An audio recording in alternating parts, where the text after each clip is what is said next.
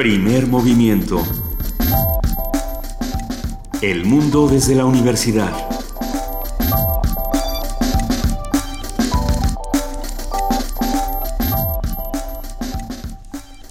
Buenos días a todos los que nos están escuchando a través del 96.1 de FM Radio UNAM. Hoy es 2 de diciembre, sí, y ya vamos arrancando primer movimiento. Muy buenos días a nuestra jefa de información que ya regresó, Juana Inés de esa, ¿cómo estás? ¿Cómo estás, Luisa? Ya regresé, pero me voy a volver a ir, nada más que ustedes no se van a dar cuenta. No nos vamos a dar cuenta, no te vayas otra vez, Juana Inés. No, no, me voy el viernes en la tarde y regreso el domingo ya. ¿Cómo, está la FIL Guadalajara? Nos dio muchísimo gusto saber que tu presentación salió de lo mejor, pero queremos, queremos detalles, queremos chismes, queremos saber qué escritores, qué todo. Estuvo, eh, bueno, la, la, feria, pues yo, yo creo que yo la veo como siempre, o sea, bien, digamos, bien eh, creciendo, fortaleciéndose y, y, sobre todo llenándose de nuevos públicos. Ahora, ayer, eh, no, antier que tenían esta conversación sobre sobre literatura digital y lo que está sucediendo en términos de, fomento a la lectura. Sí. Eh, en, en, el ámbito digital, es muy interesante que los booktubers se empiezan a apropiar, los booktubers empiezan a, a, a tener importancia y se empiezan a apropiar del de, espacio que antes era de los adultos, digamos, ¿no? E, entre comilladísimo. Entre comillas, ¿no? Y venturosamente a mí me presentó eh, en una de mis de mis entrevistas, una fue con una booktuber y, la lectura que ella hizo, el, el trabajo como de análisis de, de desentrañar el libro y lo que, lo que implicaba, los personajes y lo que a ella le había dicho y tal, me, me pareció mucho más riguroso, mucho más minucioso que el de varios profesionales. Claro, ella tenía un libro que, que trabajar, digamos, ¿no? Los pobres eh, reporteros llegan a hacer las entrevistas con 18 volúmenes que les dieron ayer y que tuvieron que revisar a abuela pluma y entonces pues claro todo es más complicado pero pero sí me pareció interesante este nuevo esta nueva etnia que empieza a visitar la FIL, que son los booktubers. Larga vida a los booktubers. Larga vida. Asómense a las recomendaciones, porque bueno, muerto o en vías de extinción, ya digamos, el género de la reseña literaria en México, no porque no lo ah, queramos. No está muerto, no está muerto. Ah, anda Pero se ha, se ha, vuelto más bien una, una larga fila de chismes de qué autor me cae bien, qué autor me cae mal. No hay espacios. Esa es otra. O sea, no, no, no, no, es por otra cosa, sino porque se le han quitado los espacios, ¿no? Las, los suplementos culturales, los suplementos bibliográficos, las revistas especializadas, las revistas serias que le, que le dedican espacios serios a este tipo de ejercicios, pues son cada vez menos. No, en eso estamos completamente de acuerdo y tendría que haber mejores espacios. Pero vamos a seguir hablando de todo lo que está pasando en la FIL de Guadalajara. Vamos a hablar nada más y nada menos que con nuestro querido Benito Taibo, que nuestro todavía hombre en Jalisco. nuestro hombre en Jalisco, que todavía está por allá, que nos va a seguir platicando qué pasa en la FIL y que va a platicar con Alberto Barrera, el ganador del premio Tusquets de novela 2015 con Patria o Muerte. Este libro que, que va a dar muchísimo de qué hablar. Bueno, todo eso lo vamos a, a, a platicar en nuestro arranque de lectura. También vamos a hablar eh, con Angélica Klen, la titular de la Dirección de Danza de la UNAM, sobre la partida de la maestra Gloria Contreras, este tema que ya desde la semana pasada estábamos, estábamos platicando y que sin duda pues ha cambiado un poco, mucho el panorama de la danza en nuestro país. Y como todos los miércoles vamos a tener la participación de la Dirección General de Artes Visuales y del Museo Universitario de Arte Contemporáneo, el MUAC. Vamos a platicar con Marco Antonio Morales, curador del Espacio de Experimentación Sonora y va a platicar sobre Durán 660. Ah, esta, esta nota que vamos a tener el día de hoy, nuestra nota del día, a mí me entusiasma mucho. Vamos a platicar con Roberto Duque, él es académico de la Facultad de Derecho de la UNAM y, nos va a responder la pregunta, ¿por qué odiamos al Partido Verde Ecologista? ¿Lo odiamos o no lo odiamos? ¿O por qué, o por qué debería de perder el registro o no debería? ¿O qué pasa con Escobar? Bueno, todas esas preguntas, Roberto Duque las va a responder esta mañana y nos va a dar muchísimo gusto. Por supuesto, vamos a tener también nuestra, nuestra poesía necesaria, que creo que te va a tocar a ti, Luisa. Me va a tocar a mí. Y por cierto, que otra de las cosas que va uno a hacer a la FIL es a consolidar, a ver a los chilangos, a los que no ve en, en el sitio federal, y a los compañeros de del periódico de poesía, por ejemplo, que ya están fraguando una colaboración para poesía necesaria ya. Vamos a platicar de ello. No nos vendría nada mal. Nada mal. Tampoco nos vendría nada mal nuestra mesa del día. Vamos a hablar con Karen Luna. Ella es investigadora del Grupo de Información en Reproducción Elegida, GIRE, y hablaremos sobre este tema que ha dado muchas vueltas en este espacio y es la violencia obstétrica. ¿De dónde viene? ¿Quiénes son las mujeres que están sufriendo violencia obstétrica en este momento? ¿Y cómo, cómo le damos la vuelta a todos estos tipos de violencias? Vamos a platicar finalmente con Jorge Linares del Programa Universitario de Bioética sobre el captagón, la, la, droga de los yihadistas. El captagón. Y justamente ahora se está llevando a cabo una discusión, una acre discusión en, en el Parlamento inglés, en el Parlamento británico, sobre eh, si bombardear o no otros espacios de Siria, porque ya están bombardeando, unos ya están eh, entrando a ciertos territorios y ahora están planteándose otros para combatir al, al Estado Islámico.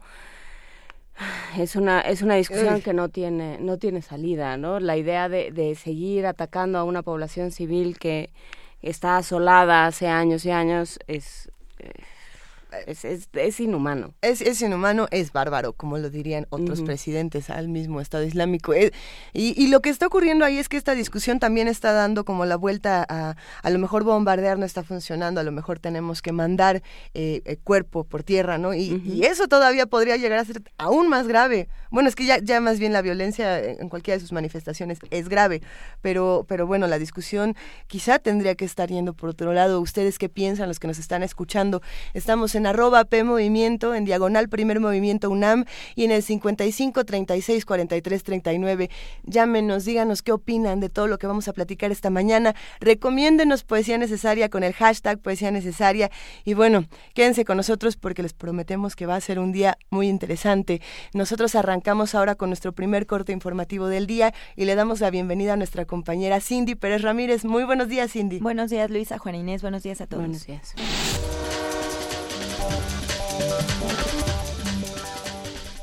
El Pleno del Senado de la República aprobó en lo general la Ley de Transición Energética que obligará a nuestro país a usar al menos 35% de energías limpias en su industria para el año 2024.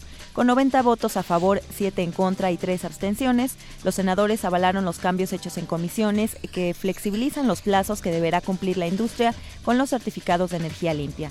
La ley establecerá políticas y medidas para impulsar el aprovechamiento energético de recursos renovables, así como para la reducción de emisiones contaminantes de la industria eléctrica. Los padres de los normalistas desaparecidos de Ayotzinapa retiraron el plantón que habían instalado en Paseo de la Reforma y Calzada Chivatito. Esto luego de la reunión de ayer con Areli Gómez, Procuradora General de la República, en la que fue presentado el equipo que investigará el caso de los 43 normalistas desaparecidos. Habla Felipe de la Cruz, vocero de los padres de familia. El compromiso es claro, la disponibilidad del grupo de expertos y el apoyo hacia los padres de familia también. Y ayer el compromiso que la procuradora se echó con los padres de familia, el subsecretario de Gobernación también, el comisionado nacional de la seguridad, formaron parte de este compromiso. Sabemos que ya los actores son diferentes. Hoy estamos exigiendo las diferentes líneas de investigación en las cuales también exigimos que se investigue al ex procurador Murillo Caram, a Ángel Aguirre Rivero y a Iñaki Blanco, porque formaron parte de este, de este teatro formado en la verdad histórica. No podemos quedarnos callados. Hoy sabemos que hay el apoyo de, de todo México y del mundo para que se sepa la verdad. Tenemos el compromiso de levantar nuestro plantón y lo estamos cumpliendo nosotros.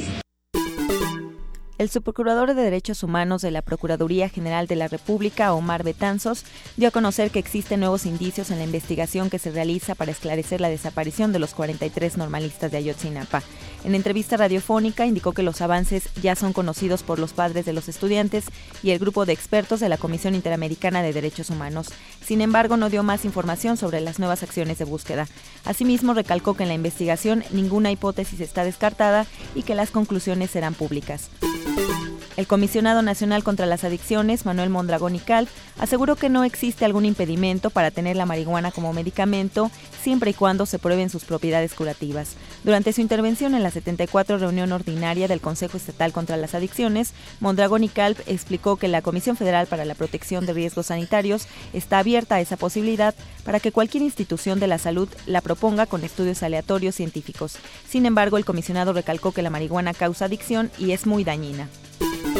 El comisionado presidente del Instituto Federal de Telecomunicaciones, Gabriel Contreras Saldívar, recalcó que la fecha del apagón analógico se mantendrá, aunque solo las estaciones públicas de baja potencia podrán migrar después del 31 de diciembre. Tras participar en el foro México Accesible, Telecomunicaciones para Todos, indicó que con la discusión de los legisladores se pretende encontrar una salida al problema de las estaciones públicas que no han podido migrar. El presidente del organismo comentó que se tienen identificadas más de 200 estaciones de baja potencia del lado público y más de 300 complementarias por parte de las estaciones comerciales.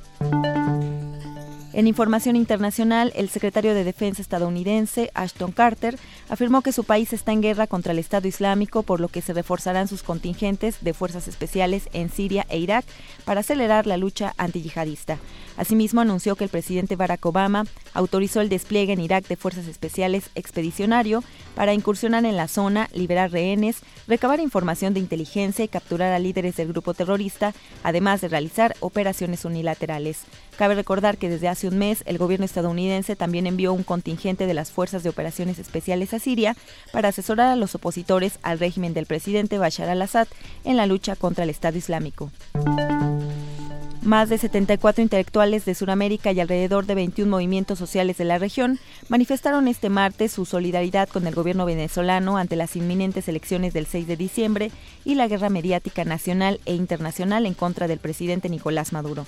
A través de una misiva, los firmantes pertenecientes a la red de intelectuales en defensa de la humanidad reafirmaron su posición chavista e hicieron un llamado para que el pueblo venezolano emita su voto pensando en el futuro y en las conquistas logradas durante el proceso bolivariano y a no un solo voto a la burguesía y al imperio norteamericano.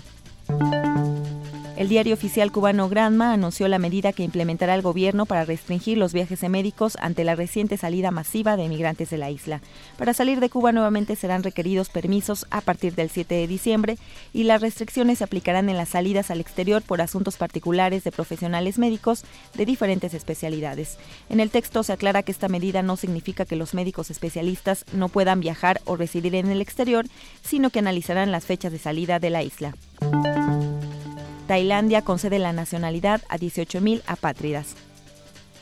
La Agencia de la ONU para los Refugiados, ACNUR, acogió con beneplácito el anuncio este martes del gobierno de Tailandia de que más de 18.000 personas han recibido la nacionalidad en los últimos tres años. La agencia consideró esto un importante paso en su campaña para acabar con este flagelo para 2024. Actualmente el número de personas apátridas en Tailandia asciende a casi medio millón de personas. Muchas de ellas pertenecen a tribus que viven en áreas remotas o fronterizas y suelen tener poco acceso a información sobre sus derechos y el proceso de nacionalización. Sin nacionalidad, muchos aseguran que no pueden ejercer plenamente sus derechos, como tener propiedades, viajar, votar o acceder a servicios básicos como la atención médica o la educación. Muchos de estos desafíos están detallados en un reciente informe de ACNUR sobre los impactos de la patridia en los niños y en los jóvenes. En declaraciones a Radio ONU, William Spindler, portavoz de ACNUR, explicó que el programa de Tailandia está sirviendo de modelo para otros países que lidian con este problema. Tailandia es uno de los países que más ha hecho para erradicar y disminuir la patridía. Hay una serie de países en Europa, en, África, en Asia, en América Latina, que están trabajando para tratar de reducir esto. En los últimos años, ACNUR ha colaborado con las autoridades para alcanzar a las comunidades afectadas y poner a su disposición el procedimiento de solicitud de la nacionalidad. La ONU calcula que en el mundo sigue habiendo 10 millones de apátridas. Carlota Fluxá, Naciones Unidas, Nueva York. Y en la nota de la UNAM, para desarrollar moléculas sintéticas complejas que a futuro sirvan para generar fármacos anticancerígenos, Luis Demetrio Miranda Gutiérrez, investigador del Instituto de Química de la UNAM, diseña metodologías propias utilizando reacciones de cuatro componentes o reactivos. Por esta técnica obtuvo, una de las seis cátedras Marcos Moschinsky 2015 en el área de ciencias químico-biológicas. Normalmente las reacciones se hacen paso a paso, se mezclan normalmente dos componentes o dos reactivos y estos reaccionan para generar un producto. En la química de multicomponentes, que es en la que trabajamos nosotros y que es una línea relativamente popular ahora en el mundo, se mezclan más de dos componentes, más de dos reactivos. En nuestro caso, cuatro componentes a través de una reacción de UGI y estos cuatro componentes, cuatro reactivos, se ensamblan para generar una molécula completa. Entonces, la estructura molecular se aumenta dramáticamente, es decir, tener una pequeña molécula se une con tres más y entonces se genera una molécula que tiene los cuatro componentes en una sola operación.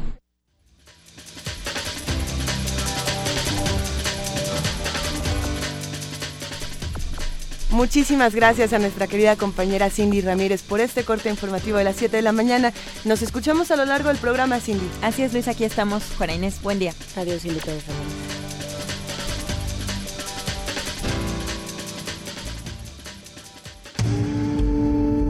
Primer movimiento.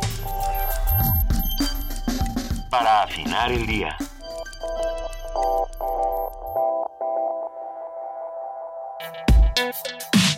Miércoles de lectura.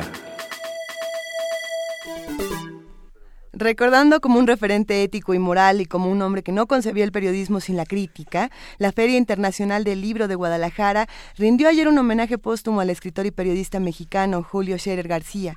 El autor de obras como Allende en llamas, Niños en el crimen y Los presidentes cumple el próximo 7 de enero su primer aniversario luctuoso. La Feria Internacional del Libro de Guadalajara también entregó un reconocimiento al académico Fernando Serrano Migallón con el homenaje al Bibliófilo 2015. En el acto, Fernando Serrano expresó que los libros son un medio de estudio, de expresión de ideas y de transmisión de cultura. Pero para platicarnos más sobre la importancia de la Feria Internacional del Libro de Guadalajara, ustedes ya lo están oyendo respirar en el micrófono, a que extrañaban esa respiración, que es como, que es como los acordes de tiburón. Las actividades que se han llevado a cabo en esta edición y las nuevas propuestas de lectura, en la línea se encuentra nuestro compañero y sin embargo amigo Benito Taibo. ¿Cómo estás, Benito? Hola, Juana Inés. Luis, es un placer como siempre estar con ustedes. La, feria, la feria es una suerte carrera de resistencia y no de velocidad y esto lo descubren algunos demasiado tarde cuando ya están demolidos al tercer día tirados por las banquetas o por los pasillos de la feria ya no pueden con su alma. Adorado adorado Benito te vamos a pedir nada más que le bajes un poquito al radio para que se escuche mejor la llamada. No tenemos un radio. Ah, o que si eh, que si estás en un pasillo con eco o en algún lugar misterioso. no estamos ¿Estás en el, en el lobby del Hotel CD? Estamos dentro de, del restaurante Hotel CD. ¿Ustedes creen que si nos salgamos se oiga mejor? Eh, creo que se tienen que separar un poco, Benito. Ah, separarnos de nosotros. Ajá, ustedes. Entre nosotros. Entre ustedes. A ver, vamos. No, no, no, no, no te vayas, no te vayas. Espérate tantito. No, no, me voy lejos de Benito. Ah, bueno, está bien. Se gritan de un lado al otro. Oye, Benito, la última vez que yo te vi en la feria, el lunes en la noche, ibas fané y descangarrado, diría el, eh, dirían los clásicos, de que venías de una mesa con, con unos noruegos a los que casi este, agarras a cachetadas, ¿no? Bueno, no, no tanto, pero sí fue muy complicado. Fue una mesa del Festival de Letras Europeas con un esloveno, un alemán y un francés. Ah, y, y, fue complicado, por decirlo más suave que se me ocurre, porque había traducción simultánea en francés, en alemán y en, en francés, alemán y en inglés. Más, más todo lo que sucedió en la mesa. Fue muy, fue muy difícil, pero fue interesante. y en cambio ayer hubo una, tuvimos una mesa maravillosa de Latinoamérica Vive con dos compañeros centroamericanos, una escritora, uh, Yolanda Moreno, una escritora puertorriqueña, un escritor ecuatoriano. Uh, esto fue, fue muy buena porque nos quedó claro el concepto de América Latina. Y América Latina no como, un, como una región cultural, sino como unas geografías que a pesar de estar cerca uh, tienen historias distintas que contar. Creo, en vez de hablar del sueño bolivariano, hablamos de las pesadillas que nos identifican a todos como, como latinoamericanos y, la verdad es que fue muy emocionante. Ah, ha pasado de todo en la feria. el homenaje a Julio Scherer ayer, con la presencia, por ejemplo, de Carmen Aristegui, no se podía pasar por los pasillos del Salón Juan Rulfo. Fue una verdadera locura. Ah, todos los que allí estuvieron reconocieron a Scherer como su maestro como un gran maestro. Uh, se presentó el libro ayer de Herman Brosti, uh, lo presentó Pedro Ángel Palou. Eh, es muy bonita la historia del, del libro de, de, Rosti, porque uh, sé, en este instante lo estoy, ustedes no desesperen, lo tengo todo. A ver. Ah, se llama, el libro se llama Dos meses, dos años, ocho meses y veintinueve días, sí. que es exactamente mil y una noches. Eh, ese, ese tiempo. Entonces, uh, él dice que hay que seguir contando historias, que la única manera de poder salvarnos uh, como especie es seguir contando historias alrededor de este de esta fogata paleolítica de, que desde tiempos inmemoriales nos reúne para no solo calentarnos, sino para hacer que sepamos bien a bien quién diablos somos. Oye, Benito, y justamente a ese respecto, te, regresaría un poco a la, a la mesa que decías que tenían sobre las pesadillas de, de nuestra nuestro ser latinoamericano, porque a mí me tocó platicar con Francisco Montaña, un escritor que colombiano que ha trabajado libros para niños y jóvenes, pero también literatura para adultos, con todas las comillas del caso. Eh, y justamente era lo que decía, yo no puedo, cuando escribo sobre la vida cotidiana en Colombia, yo no puedo brincarme la violencia, el narco, la inseguridad, el hambre. Y esos son en buena parte nuestros, nuestras pesadillas, pesadillas que... Nuestros temas. Que empezamos a conjurar a través del arte, como hemos platicado aquí, ¿no? Que, que, que de alguna manera se entienden, se mastican, se digieren y, y se, se se combaten mejor a través de la, del arte y de la literatura. ¿Cómo, cómo se platicó esto en la, en la mesa donde estabas? Eh, justamente como lo estamos diciendo, ah, todos los territorios en común que fuimos encontrando tenían que ver con nuestra con nuestros sincretismos culturales y particularmente con nuestros sistemas políticos. Ah, déjenme contarles que la, la poeta y narradora eh, puertorriqueña Yolanda, les digo quién estaban, eh, Simón Campos de Brasil, Warren Ulloa Argüello de Costa Rica, Yolanda Arroyo de Puerto Rico, Denise Fe Funchal de Guatemala y Oscar Vela de Ecuador. Eh, y, y, la compañera uh, Yolanda Arroyo es una independentista puertorriqueña y además de ello es negra y además de ello es mujer. Es, es mujer pero además es lesbiana. Entonces, no te quiero contar todo lo que ello significa uh, para poder desarrollar su, su arte. En el instante claro. mismo en que el Congreso, bueno, el Congreso puertorriqueño no, porque el gobernador de Puerto Rico adopta las leyes norteamericanas que permiten la el matrimonio entre personas del mismo sexo, ella al día siguiente se casa con su pareja, pero tienen que cambiar el lugar de, de su boda porque son amenazadas de muerte Claro. por grupos ultraconservadores religiosos. Bien, eh, la tónica común de lo que se contaba ahí tenía que ver con eso, con dictaduras y con dictablandas, porque también eh, Warren, que hablaba desde Costa Rica, donde nunca ha habido una dictadura, donde incluso el ejército fue abolido hace más de 50 años, él dice que están muy cerca de una nueva dictadura que tiene que ver con los fanatismos religiosos, con el, con el conservadurismo a ultranza todos nuestros países están siendo sometidos de una u otra manera a estas a estas pesadillas. Pesadillas también tienen que ver con la miseria. Claro. Ah, eh, Con el hambre. eh, con el hambre. Ah, eh, está hay ahí como esos fantasmas que nos rondan todo el tiempo y con los dictadores. Y les tengo una sorpresa. A ver, a ver, Les tengo cuéntanos. una- les tengo- hablando de dictadores y hablando de, de, De países- patria o muerte. Exactamente, hablando de patria o muerte. Ah, es está con nosotros Alberto Barrera. Alberto, venezolano, acaba de ganar el premio Tusquets de novela 2015 con su novela Patria o Muerte. Una novela que habla sobre los últimos días de Chávez, mientras una familia va descubriendo que hay, que tiene un secreto que les puede costar la vida. Y cómo, a mí, bueno, déjenme Muy buenos días, Alberto. Gracias por estar con nosotros. No, buenos días y gracias a ustedes por la oportunidad de conversar aquí con ustedes. Por supuesto. Ahí, está, ahí están Luisa y Juana Inés. Un saludo, Alberto. Ah, ¿Cómo estás? Hola, ¿qué tal? Bien, bien, bien, aquí. Eh, para nosotros es un placer también platicar contigo esta mañana y que nos platiques sobre este premio tan importante y sobre, sobre cómo ha sido todo este proceso para una novela como Patria o Muerte. Pues sí, es un, así, pues es un, un tema difícil por lo cercano que está y por lo complejo. En el fondo, yo también quería indagar más que en la figura incluso del líder carismático, que es una cosa que a mí me interesa mucho Claro. este, de cara a lo que fue Chávez en, en Venezuela, pues también indagar un poco en los carismados, porque a veces, digamos, en- dentro de la tradición, incluso del caudillismo y la literatura dedicada a eso, en América Latina siempre la figura central es la del, o la del dictador, o la del líder, la del caudillo, y, y poco a veces reparamos en todos los demás, que son en los que se enganchan desde el amor o desde el odio, ojo, con estas figuras, pues, ¿no? ¿Qué es y en lo este caso que un poco yo, yo, yo trato en Patria o Muerte de, de trabajar un poco sobre eso, es decir, Chávez y su enfermedad. La novela comienza cuando Chávez anuncia al país, nos anunció a los venezolanos que tenía cáncer y termina cuando se muere. Y es como un espacio que para mí es ideal, simbólico, para tratar y ver un poco lo que, digamos, una cantidad de personajes de ficción, porque Chávez es como un, un telón de fondo, ¿no? Donde se desarrollan estas otras historias. ¿Y, y qué es lo que para ti distingue al caudillo del, de- del líder carismático?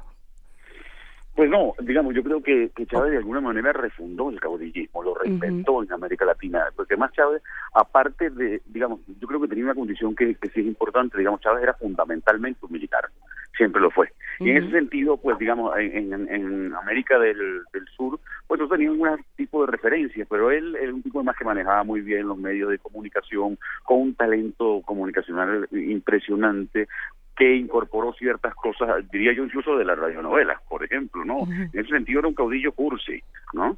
Y, y, y que manejaba muy bien la emoción, ¿no? Él era una emoción andante, pues, ¿no? Eh, pero tenía toda la carga del militarismo, ¿no? Este, y su proyecto era eso, digamos, también. Y sí, bueno, ¿cómo, cómo olvidarlo cantando que él, él nació en una ribera de la roca vibrador y todos esos momentos exacto. maravillosos que nos brindó? Pero, eh, Déjenme meter mi cuchara rápidamente. Por favor, ver. Benito. Estamos aquí, estamos hablando en dos teléfonos, Alberto y yo, estamos a tres metros de distancia. Pero bueno, pero, Es una pero- cosa un poco delirante, ¿no? sí, es del to- bueno, como en Latinoamérica misma. Pero, Exacto. ¿sabes qué me importa que, que nos cuente Alberto?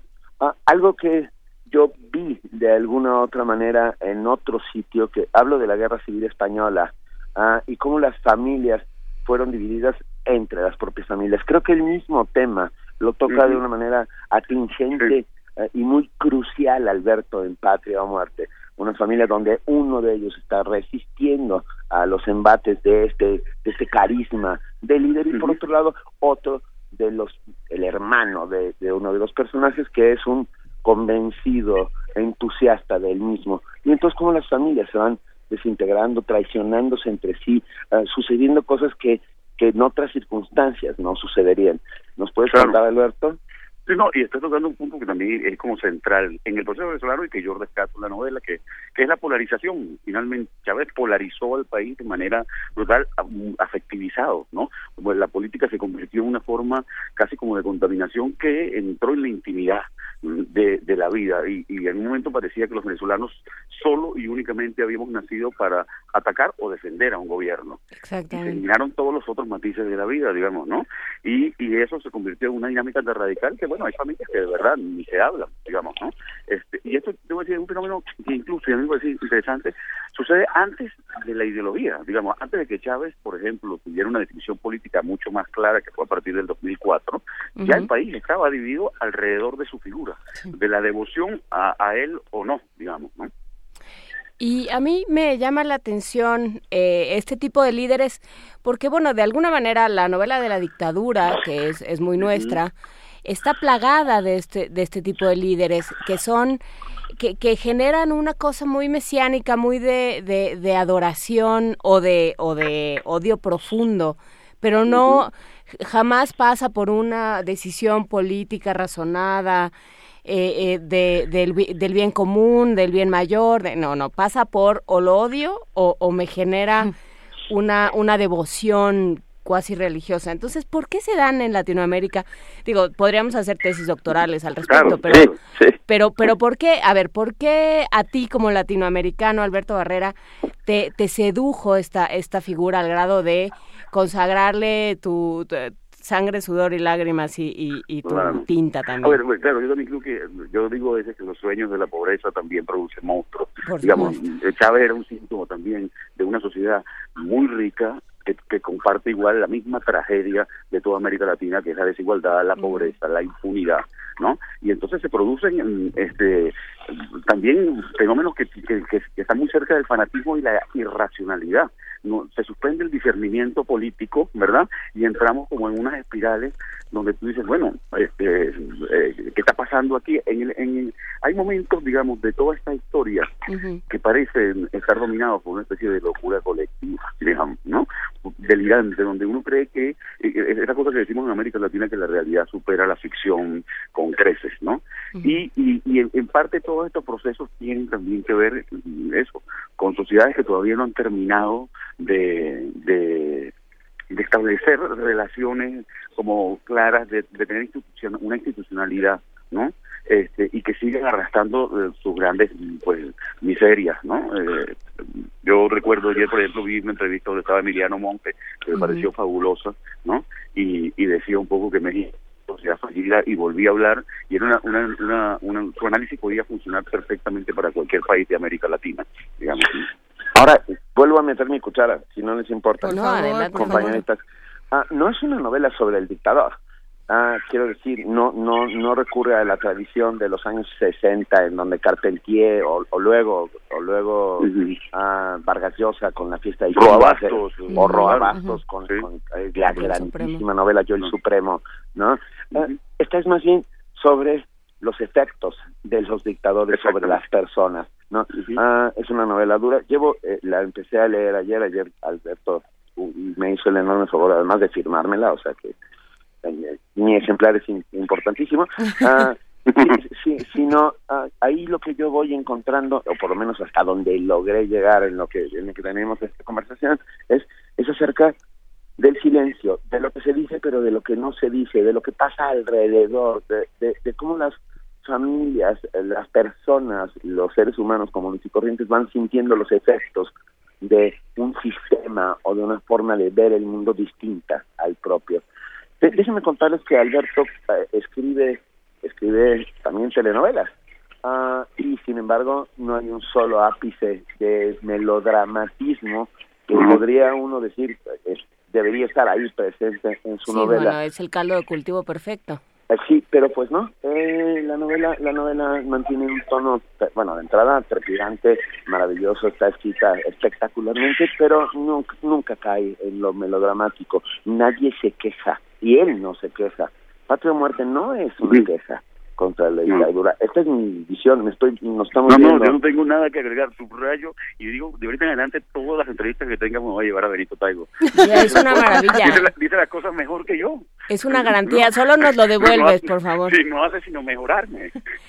Oye, Alberto, pero si no hay enojo, si no hay, si no hay melodrama, ¿qué hay en la, en la novela? ¿Con qué ¿Qué tenías en el estómago cuando le No, no, no, digamos, sí, lo que pasa es que está ejecutado y ahí me parece bien lo que dice Benito. Yo, pues, he vivido durante 20 años de escribir todo tipo de series y guiones y también entonces en la literatura me cuido mucho, ¿no? Y, y he elegido un tono como contenido, donde, pues, el lector, o obligando al lector a poner en los sentimientos y yo más bien construyo, ¿no?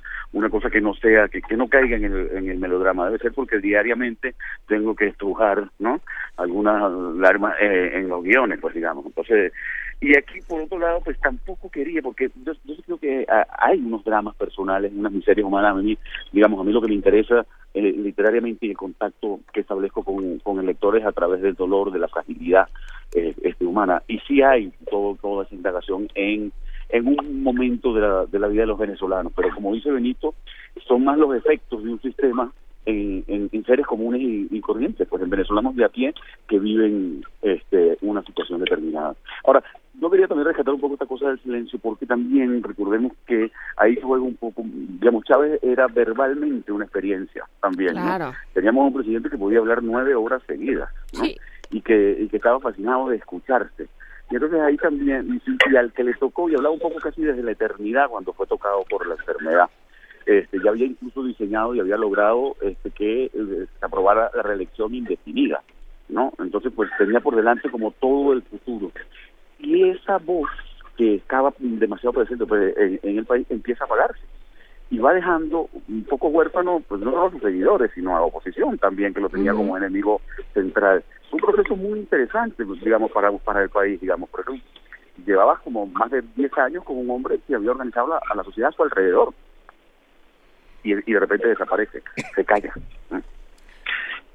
Y, y yo, y déjame otra vez meter mi no es una novela antichavista, Ah, no es no es un manifiesto contra Chávez ni contra las reformas de Chávez, sino es un manifiesto a favor de la inteligencia, a favor, eh, a ver, un manifiesto que que lo que desata, como siempre, y muy bien, y desde tiempos inmemoriales, gracias señor Shakespeare, gracias señor Balzac, a las pasiones humanas. Las pasiones humanas son las que están ahí representadas y las que y las que son el detonador de toda la historia. Claro, eh, es, es, Chávez eh, siendo el caudillo, pero, pero además, ¿qué pasa a la muerte del caudillo? Ese es, ese es un tema fascinante, ¿no? El, el Lo que provoca el vacío. Ya después de la última página. ¿No? sí, claro, porque es muy fácil contar la historia del, del caudillo, pero ¿qué pasa una vez que muere, una vez que se quedan huérfanos los discípulos? Sí, sí, señor. Es, es, complicado. Fíjate que yo trato de agarrarlo de, de, desde distinto punto, porque también, y aquí meto un poco lo delito, yo tengo mi propia opinión. Y obviamente eso también está ahí. Yo, yo, yo vengo de una izquierda que fue siempre muy crítica con Chávez porque estamos, tenemos una formación antimilitarista y entonces eso como que nos marcó y dividió a cierta izquierda en el país, ¿no? Pero, pero por otro lado trato de entender y de tener una, como de, de incorporar en la novela voces que genuinamente apoyaban a Chávez y por qué y cuáles eran sus razones digamos, ¿no? Para que, eh, una de las cosas que a mí me preocupa más un poco de, de, de, de estos procesos polarizados es que la polarización lo que produce es mediocridad en general y son visiones moralistas de la sociedad donde hay unos que son buenos y otros que son malos y termina centrando todo como en dos esquinas y se pierde la complejidad que yo creo que finalmente es la única salida que tiene Venezuela es decir o asumimos la complejidad del proceso, de lo que somos, donde todos tenemos que integrarnos y negociar y ver qué pasa, o pues o esto no va para ningún lado. Eh, mencionabas esta, esta frase, la polarización produce mediocridad y, y, esto también, bueno, puede insertarse en, muchos contextos, que por ejemplo, pensando en lo que está pasando actualmente en, en Venezuela, y eh, relacionándolo con tu novela, ¿cómo podríamos hablar de esta polarización que produce mediocridad? Bueno, fíjate tú que a partir de un poco de la muerte de Chávez ha bajado la polarización porque Maduro no tiene capacidad de repolarizar al país a su alrededor, pues no tiene, no tiene el carisma, digamos, heredó además un problema económico muy fuerte y encima la caída de los precios del petróleo. Y está pues montado sobre una crisis sin poder echarle la culpa al gobierno anterior porque él está puesto ahí para garantizar un poco la posteridad de Chávez, ¿no? Entonces, eh, eh, eh, pero, pues, digamos, el ciudadano de normal de a pie tiene, tiene un problema este frente a, a las posturas. Ahorita, el domingo hay elecciones, ¿no? Y parece que por primera vez la oposición, cierto sector de oposición podría ganar, ¿no? No se sabe muy bien pasar, pero Venezuela vive desde hace mucho tiempo una especie de preapocalipsis, donde parece que la hecatombe está a punto de ocurrir y no termina como de ocurrir. Gracias a Dios no hemos llegado a la violencia política en términos, ¿no? Como desatados, pero pero pues siempre está como ese miedo. Ahorita yo estaba leyendo la, se, cierra ahorita la campaña electoral y bueno, pues, los miedos que tiene la gente con respecto, pues, porque siempre son discusiones una temperatura verbal muy, muy alta. Es decir, Maduro ha dicho, si yo estoy preparado para asumir militarmente la derrota. Entonces, ¿qué será asumir militarmente la derrota? Digamos, son, son, frases que tú dices, ¿a dónde va esto? no Sí, que... Mande Benito. No hay, que ponerle encima losas a los escritores que no les corresponden. No olvidemos que Alberto no hizo un ensayo, escribió una novela. Ah, y, esto, perdón, déjenme puntualizarlo, porque es una novela y se lee como una novela y, tiene todos las, todo, todo lo que una novela debe tener, ah, lo cual es francamente importante. A mí me está encantando, llevo estas 50 primeras trepidantes, maravillosas páginas, tiene una prosa impecable, será por eso que le dieron el premio Tusquets, digo, No, por nada, no por nada. No por nada. No, pero me quedé pensando en, la retórica, digamos, eh, si de algo se ha construido la política venezolana, por supuesto en tiempos de Chávez, pero ahora y mexicana, querida. Sí. Sí, pero pero no hemos tenido hace mucho que no tenemos a alguien tan tan florido, alguien a quien voltea el rey de España le dice, "¿Por qué no te callas?" ¿no? Que es de los de los episodios de la política internacional venezolana más eh, más ocurridos de los últimos tiempos pero sí es una es una un, régimen construido a base de palabras y supongo que eso fue interesante recopilarlo o, recrearlo al momento de escribir la novela, Alberto. este, mm, pues ahí yo lo, utilizo mucho, sí es verdad, este, lo utilizo en algún momento, pero justamente eh, la enfermedad, bueno, toda una parte primera, ahí hay una construcción de un mito que hizo Chávez, pero digamos, yo soy de los que pienso que Chávez tenía un discurso muy fuerte, pero no tenía una épica para respaldarlo, es decir, Chávez no había tumbado a un dictador, ¿no? Chávez no no había no había pues no, había enfrentado no, no había bajado de la sierra maestra pero hablaba así él quería estar como en ese cielo de Fidel y del Che no y, siempre estuvo como en búsqueda de esa ética, pero en realidad era un presidente que había ganado las elecciones de un país petrolero y después hizo unos cambios, digamos, pero tenía eso. Y fíjate que la enfermedad le da finalmente la posibilidad de, esa ética, porque él termina como sacrificándose. Claro, aquí está en la mitad una construcción mística, una sacralización que hace el, el gobierno de él mismo, pero que también es un proceso interesante. Y finalmente un hombre que se dedicaba a hablar y que había sido su gran mm, arma, digamos, el verbo, se queda callado. Los últimos cinco meses no pudo decir nada por la misma situación clínica en la que se encontraba. Y eso, por supuesto, que creó, además, como no había información, creó una situación y un clima muy particular en el país. Y eso está puesto también un poco en la novela. ¿Qué sigue después de, después de esta FIL Guadalajara? ¿Qué es lo que sigue para Patria o Muerte, Alberto Barrera? Pues ya no sé, porque los libros tienen su propia vida. Yo sé lo que sigue para mí, que es que me voy a Caracas a ver si voto el domingo, digamos, ¿no? Ahora, Patria Muerte estará por ahí buscando lectores y viendo a ver cómo se relaciona y la pasa bien con, con la gente que, que la lea, pues. Pues te queremos mandar un gran abrazo y definitivamente todos vamos a leer Patria o Muerte, este libro que se ha ganado muchos premios y que, que, le esperamos, que esperemos que se gane todavía muchas cosas más. Benito, ¿sigues por allá? Sigo por aquí, por supuesto. Gracias, Alberto Barrera. gracias. Alberto. Yo sigo con ustedes unos segunditos, si quieren. Sí, cuéntanos... Eh, ¿Qué, te pasa hoy? ¿Qué, te depara el día de hoy? Hoy presentan nuestros amigos de, de la Dirección General de Publicaciones y Maya Fernández la colección Contacto. Y estaré, por supuesto, ahí aplaudiéndolos, por supuesto. Y también presenta hoy Irving Welsh, Ah, Ay, ¿a qué hora? Porque al rato llego.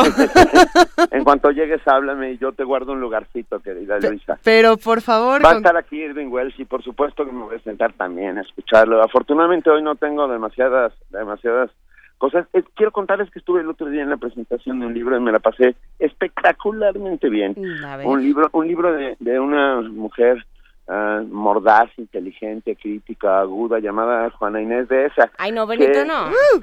déjame decirlo, porque, porque la verdad es que la presentación fue muy, muy buena y muy divertida. Uh, la presencia de las mujeres durante en la fila, a eso iba, para que para que no echarte demasiadas flores, querida. Okay. Uh, ha, ha, sido muy, muy importante. se presentó anteayer la nueva novela de de María Dueñas, La Templanza, con, con un salón abarrotado, abarrotado. Y ayer algo súper sorprendente, una escritora eh, estadounidense llamada Robin Hood, no Robin Hood, sino Robin Hood, Hood con B al final, que dicen que está haciendo una saga que se parece, en, no que se parece, que, que está haciendo llamada a convertirse en el nuevo fenómeno editorial de fantasía heroica al estilo de Juego de Tronos.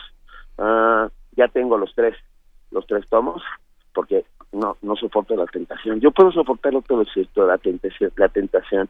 Eh, se llaman las naves del destino, las naves de la locura y las naves de la magia. Los, eh, esto que está haciendo, no, perdón, perdón, mentira, mentira, estos son sus otros libros. Se llama Aprendiz Asesino. Mm. Ah, está interesantísimo, interesantísimo.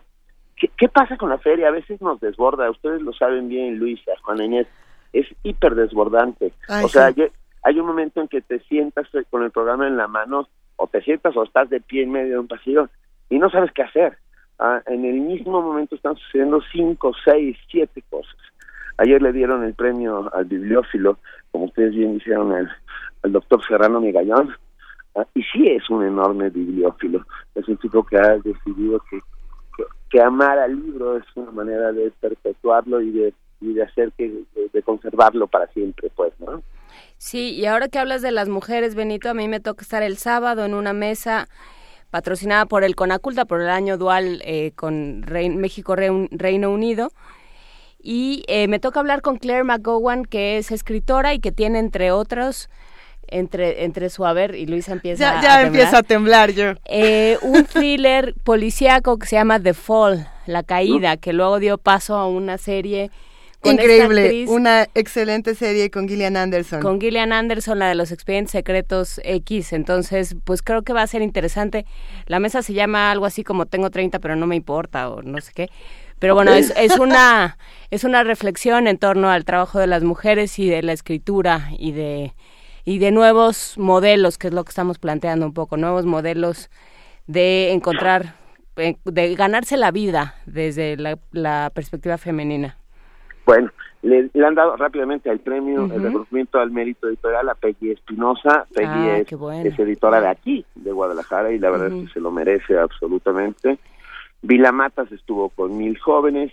Uh, ¿Qué les puedo? Es que de verdad hay tanta, tanta, tanta. Oye, pero volviendo, yo no sé si lo comentaron, volviendo al asunto de las mujeres, si, si vimos la, la inauguración, había Ah, 20 personas en la mesa de, en la mesa de honor, digamos, o el, presidio, como se llama, que es una palabra muy extraña.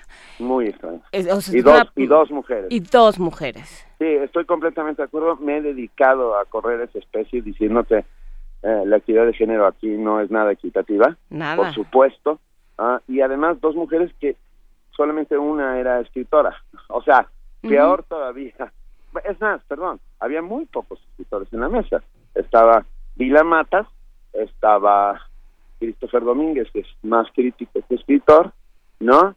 Y, y, no mucho más, todo lo demás eran políticos, el jefe de gobierno de la Ciudad de México, el presidente municipal de Zapopan, el presidente municipal de Morelia, ah, va, pero ya se fueron todos los políticos y solamente nos quedamos los escritores. Sí, bueno, que también no no necesariamente tiene que haber escritores, la cadena de libros No, no, no, no, no, bueno, no, nada más Es muy amplia, pero bueno, Oye, Benito, tiene que haber mujeres desde luego. ¿Cómo le hacemos? Nos tenemos que despedir, pero mañana por favor síguenos contando lo que está ocurriendo en la FIL Guadalajara. Pero, por supuesto, yo estoy aquí para eh, para servir al auditorio, para hacer comunidad desde Guadalajara Ah, ah, es un placer, como siempre, hablar con ustedes dos. Y Alberto Barrera me está haciendo señas de que les mando un enorme abrazo. Dime, Alberto Barrera, que fue un, verdadero honor tener eh, una charla como esta. Fue muy, muy sabroso. Nos escuchamos mañana, Benito. Te queremos mucho y te mandamos un gran abrazo. Yo les mando besos y abrazos. Gracias. Y, recordar que estamos haciendo también comunidad desde la Serie Internacional del Libro de Guadalajara con Radio UNAM y Primer Movimiento. Nos vemos al rato. Benito. Hasta luego. Vale. movimiento. Donde la raza habla. Ya se encuentra en la línea la maestra Angélica Klene, ella es titular de la Dirección de Danza de la UNAM. Muy buenos días, Angélica, ¿cómo estás? Bien, Luisa, buenos días. Qué gusto escucharte, como siempre. Gracias. Vamos a hablar de, de la partida de la maestra Gloria Contreras. Sí, bueno, creo que estoy segura que muchos se enteraron de la noticia. Sí. Pero bueno, quiero compartirles que el pasado miércoles, el 25 de noviembre, falleció por la noche la maestra Gloria Contreras, directora del taller coreográfico de la UNAM. Este, la maestra en el mes de septiembre tuvo una caída y bueno, tuvo que ser operada de la cadera para para corregir pues el problema que tuvo y pues desgraciadamente pues eso eso la llevó a que no no se pudiera recuperar totalmente. Y bueno al día siguiente el jueves a las siete de la noche eh, la, la UNAM le rindió un homenaje de cuerpo presente en, en, en la sala Miguel Covarrubias el espacio que prácticamente sería su casa por más de 45 años y que fuera también su hogar de creación. En, eh, fue fue pues creo que muy emotivo eh, se reunieron familiares, amigos, todo el personal técnico del teatro que había trabajado con ella por años, bailarines, personalidades de la danza, autoridades universitarias y bueno, nos, nos tuvimos el, el, el honor de, que nos acompañara el, el rector, el doctor Graue, la doctora María Teresa Uriarte, la coordinadora de difusión cultural, y también estuvo presente la directora del Instituto Nacional de Bellas Artes, María Teresa García Cepeda. Entonces, bueno, en, en, en, en este eh, espacio de homenaje, durante un poco más de una hora, se hicieron guardias en su honor. Y, y, y, quería compartirles que al momento que me tocó a mí dirigir unas palabras de pedir un minuto de aplausos, quienes estaban presentes lo hicieron con tal calidez que el tiempo se extendió considerablemente. Y ya al final, para despedir a la maestra, al final, a la salida de la sala Miguel Covarrubias, se hizo una valla con muchísimas muestras de cariño, muchas muestras de cariño. Eh, al día siguiente, eh, eh, conservando la filosofía de trabajo de, de la maestra, quien pues siempre decía que, que las actividades no se podían suspender. El, el viernes se dio la, la compañía, la verdad, con, con todo mi respeto para la compañía, porque pues la pérdida de la maestra, pues para muchos era parte de su familia, pero aún así, pues con gran entereza hicieron su, su acostumbrada función en el Teatro Carlos Lazo, y el domingo en la sala Covarrubias pues también le hicimos una una pequeña este pues reconocimiento para para despedir a, esta, pues a esta figura que por más de cuatro décadas pues lo, lo, lo que hizo fue enamorar a miles de universitarios y de personas en general con su trabajo que bueno podemos recordar este que yo lo he mencionado en algún momento que pues ha sido una labor de más de 45 años ininterrumpida que esto no es fácil. Este son casos muy especiales que se presentan en el país con este perfil en donde hay eh, funciones dos veces a la semana con dos temporadas que finalmente eh, hay un público al día de hoy cautivo ya de varias generaciones y que pues siempre esperaba porque era algo que la maestra hacía cada viernes y cada domingo salir al escenario para para tener un contacto con el público. Bueno, la maestra nos deja un legado de más de 250 obras en las cuales eh, creo que ella siempre buscó reflejar el mundo al que pertenecemos con nuestras realidades y nuestras problemáticas. Y bueno, la maestra pues es es es un hecho que nació y vivió para bailar y, y, y yo sí creo que por medio de la danza logró transformar la vida de muchas personas. Entonces, pues considero que sus aportaciones pues no no no no se van a perder porque van a vivir a través del tiempo y creo que es muy importante que reconozcamos no solamente la labor que hizo en la formación de bailarines, de maestros y de coreógrafos, sino en su ardua en su arduo trabajo porque fue de, de verdad de, de, ir a tocar puertas para que la gente viera danza, la creación de públicos para la danza. Creo que esa es una de las grandes aportaciones que la maestra deja a este país. Y pues bueno, nuestro respeto y admiración. Y, y eh, yo les mencioné el domingo que pues que deseamos que la luz de la danza la guíe pues en este nuevo camino que le tocó emprender. Y pues pues será será será difícil para todas las personas que trabajan con ella, pero sí creo que deja un legado importante y que, que hay muchos beneficios para la danza gracias a su, a su, a su trabajo y a su desarrollo, pues por 45 años en la UNAM, pero finalmente por toda una vida en la danza. Sí, claro, y como platicábamos con, con Mauricio Trápaga, quien durante algún tiempo fue coordinador del Teatro Carlos Lazo y por lo tanto eh, trató mucho con la maestra Contreras, fue alguien que que se dejó la vida y, el y el corazón eh, por llevar la, la belleza y la y el arte al ámbito universitario y estaba a, reventar el Carlos Lazo cada, cada día de su función y, y, lo defendía y defendía el espacio de sus funciones al grado de no dejar que se, que se tranteara la muestra los días que le tocaba a ella función. Claro. Entonces, pero, pero es, nos dejó un ejemplo a ese, en ese sentido y nos dejó la, el, enorme gusto por la danza que se vive ahora en la, en la UNAM y que tú y tu equipo eh, siguen siguen eh, y bueno creo que, que, que, su legado es es es este algo algo que ha contribuido o sea precisamente a que la danza sea un derecho de todos sobre todo en la universidad Que la danza siga siendo un derecho para todos, Angélica. Como siempre, es un verdadero placer hablar contigo. Cada gracias, Luisa. Gracias, Juana Inés. Que tengan buena, buen día y este seguimos. Seguimos este, bailando. Seguimos bailando. Inmortalicemos a la maestra Contreras con la danza. Primer movimiento. Escucha la vida con otro sentido.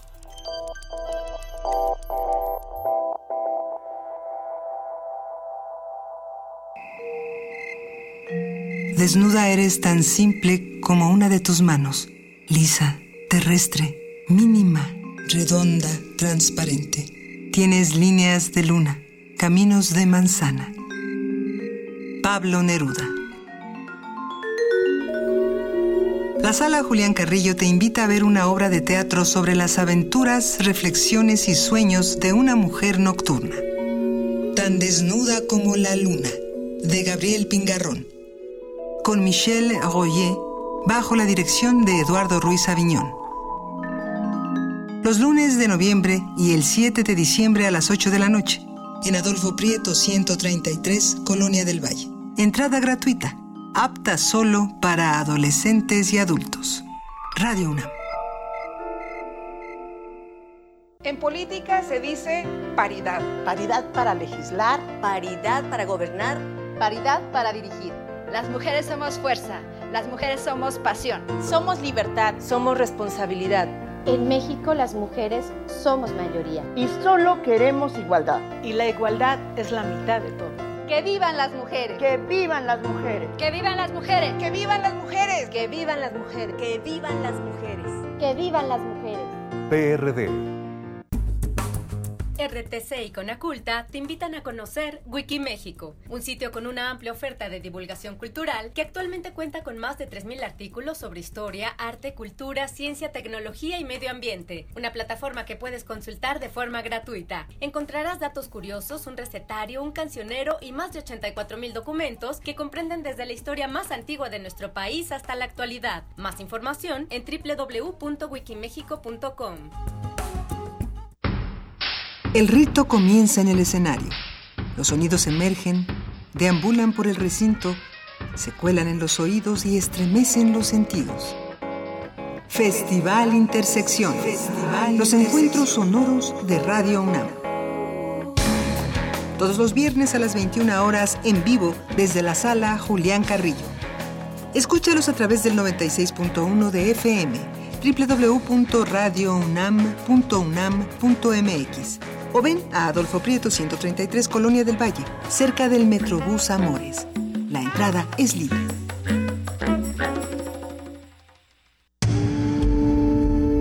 Primer movimiento. Donde todos rugen, el puma ronronea.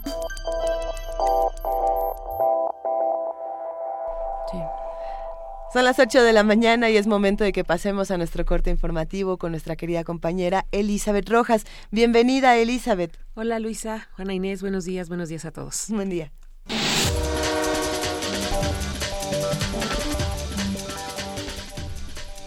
El gobierno mexicano ha buscado a los 43 estudiantes desaparecidos de Ayotzinapa en 669 lugares distintos Así lo declaró el subsecretario de Derechos Humanos de Gobernación, Roberto Campa.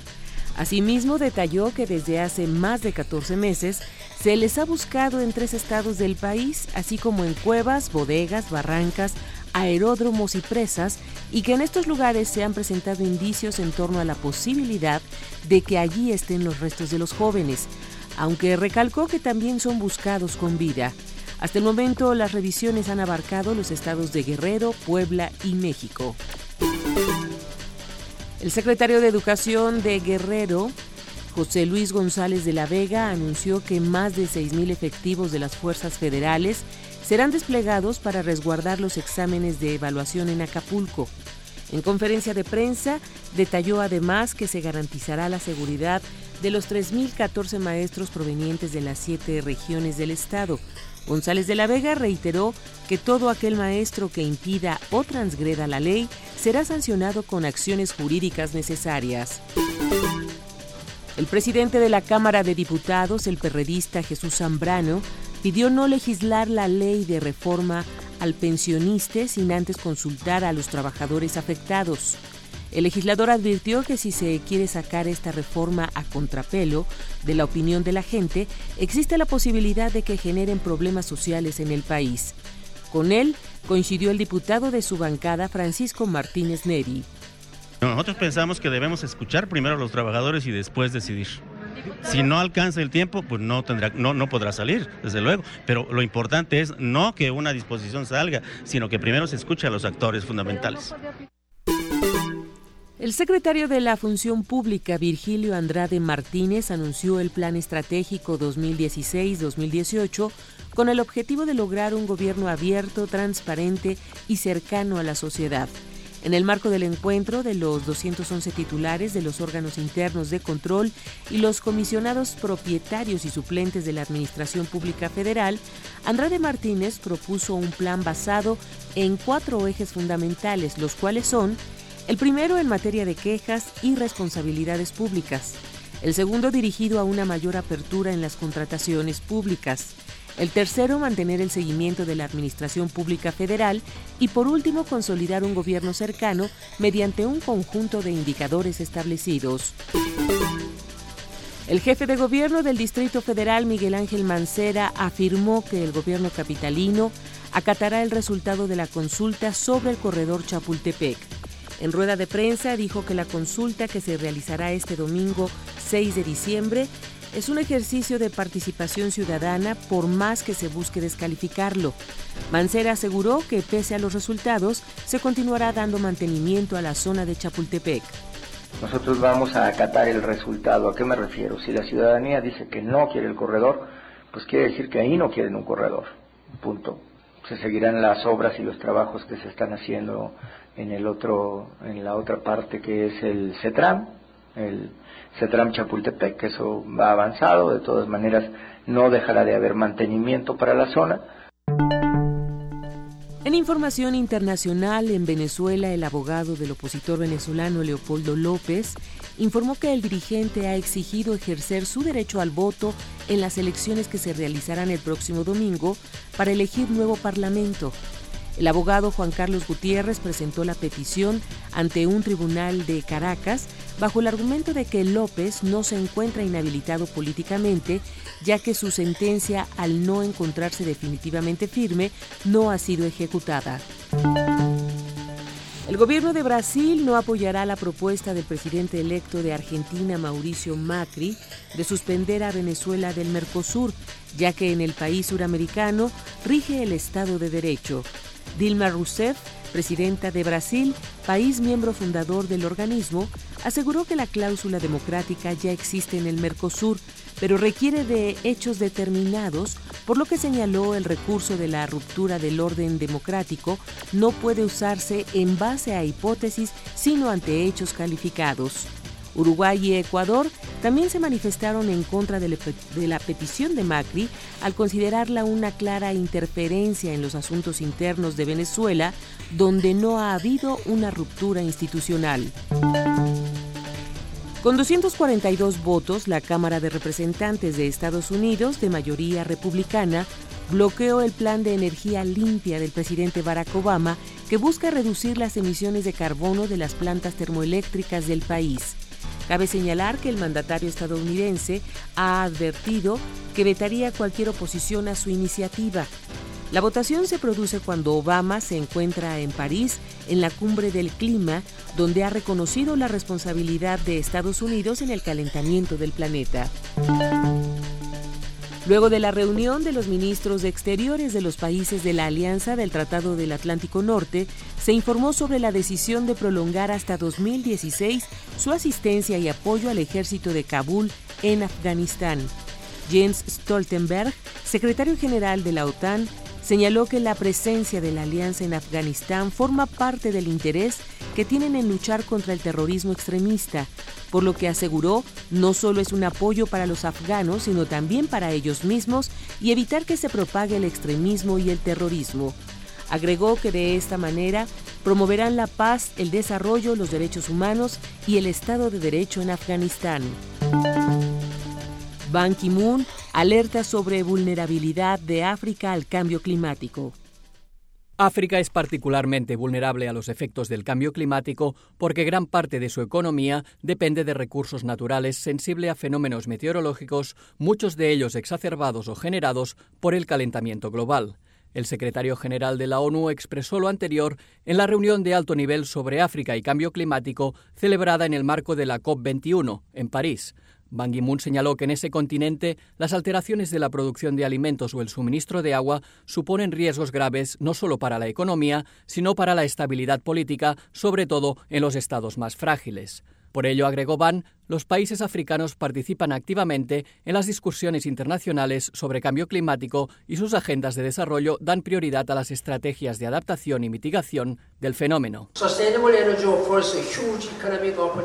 Las ofertas de energía sostenible ofrecen grandes oportunidades económicas.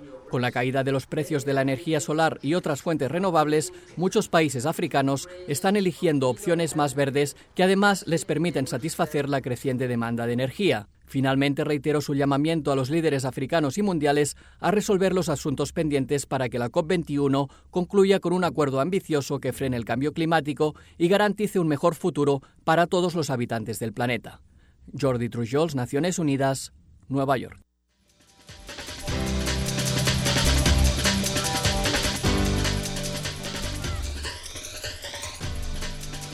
8 de la mañana con 8 minutos. Muchísimas gracias, Elizabeth Rojas. Nos vemos a las 9. Hasta el rato, Juana Inés. Lisa, buenos días. Buenos días.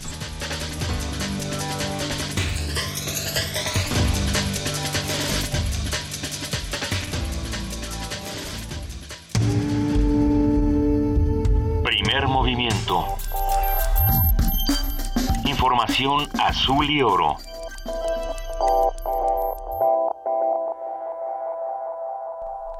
Nosotros seguimos aquí en la cabina de primer movimiento invitando a que todos nos escriban, a que nos llamen. Estamos en arroba P Movimiento en Twitter, en primer movimiento en Facebook y en el teléfono 55 36 43 39. Y tenemos llamadas, tenemos muchos comentarios interesantes. Sí, tenemos comentarios al respecto de un tema que, bueno, nos, nos preocupa y nos debería ocupar a todos.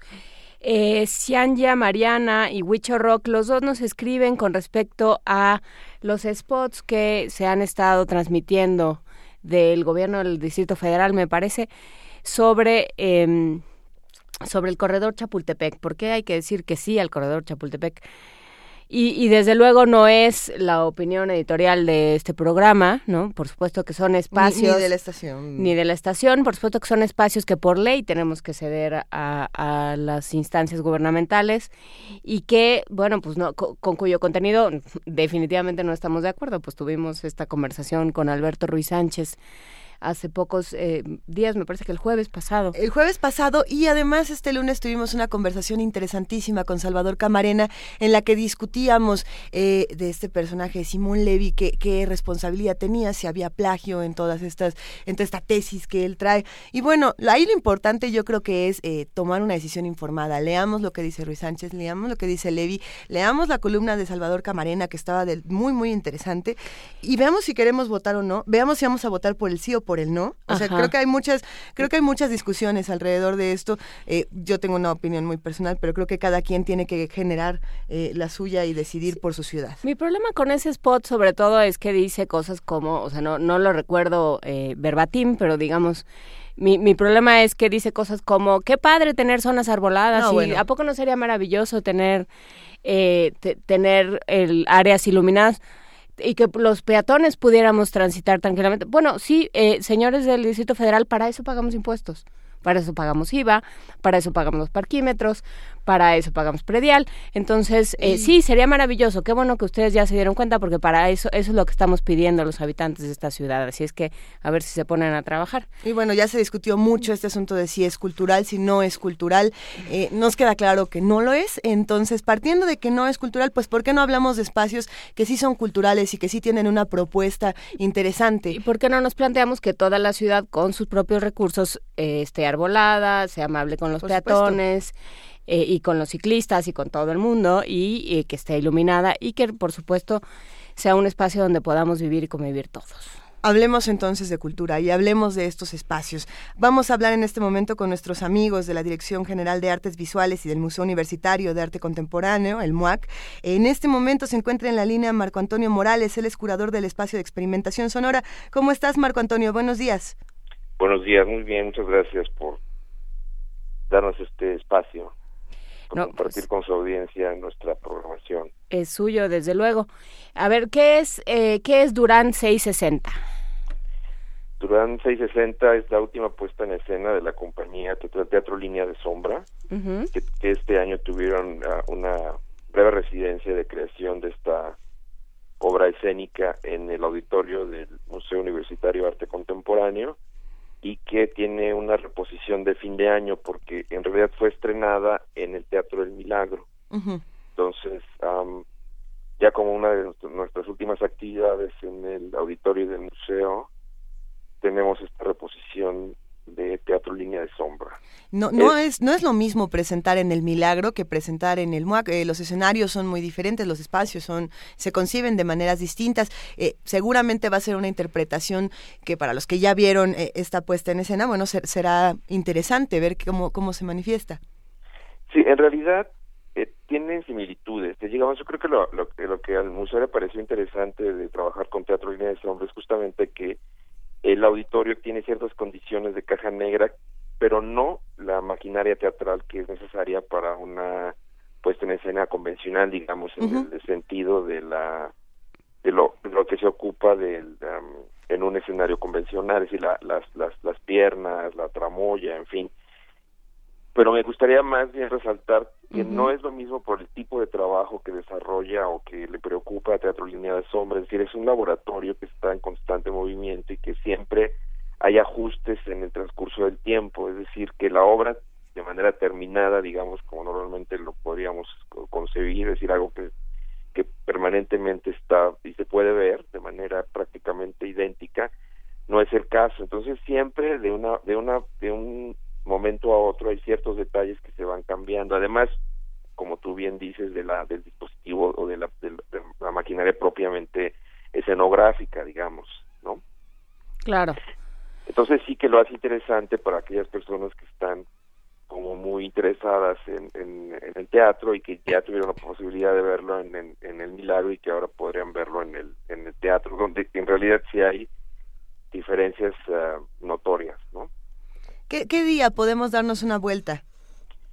Pues estará este jueves 3 y el 10 de diciembre a las 7 de la noche, el viernes, viernes 4 y 11 de diciembre a las 6 de la tarde, el sábado 5 de diciembre a las 7 y el domingo 6 de diciembre a las 6 de la tarde.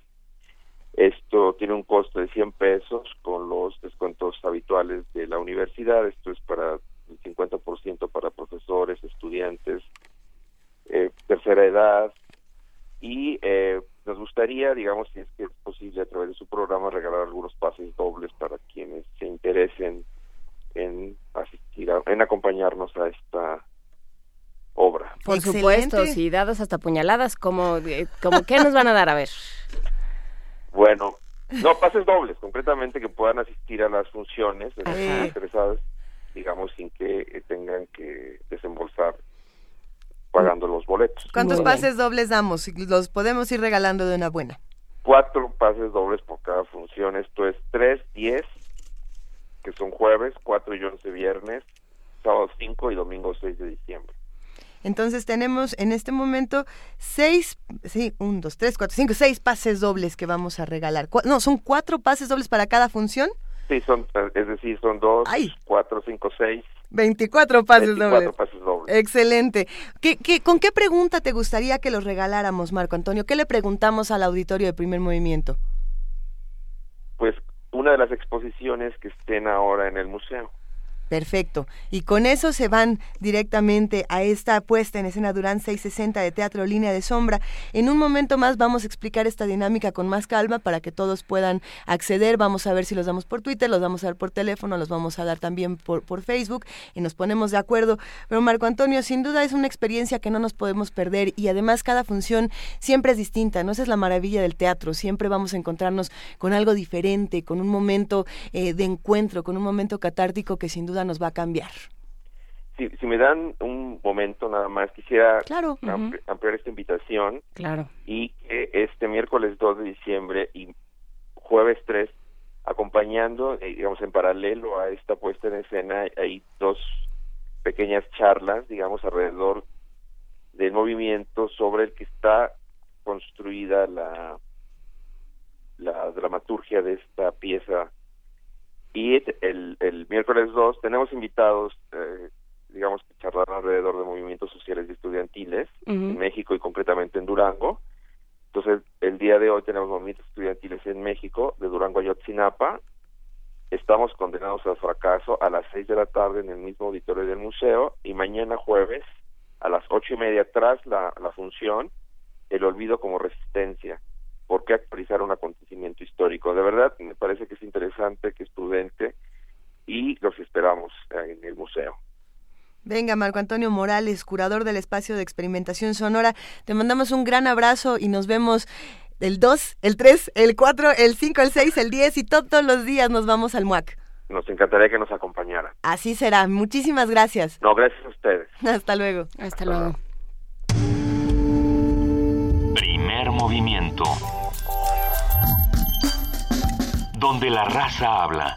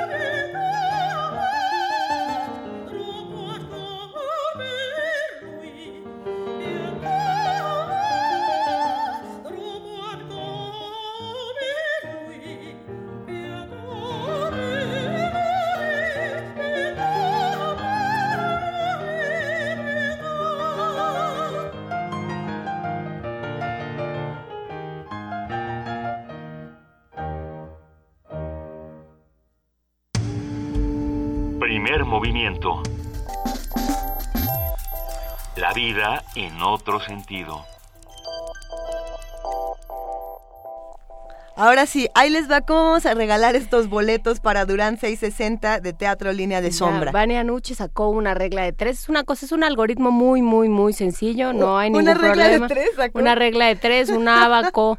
hizo cálculos en la CREI y ya tenemos un, un, algoritmo muy sencillo para que se lleven los boletos. ¿Cómo es? Ahí les va. A ver, primero tenemos cuatro pases dobles para el jueves, para este jueves 3 de diciembre a las 7 de la noche.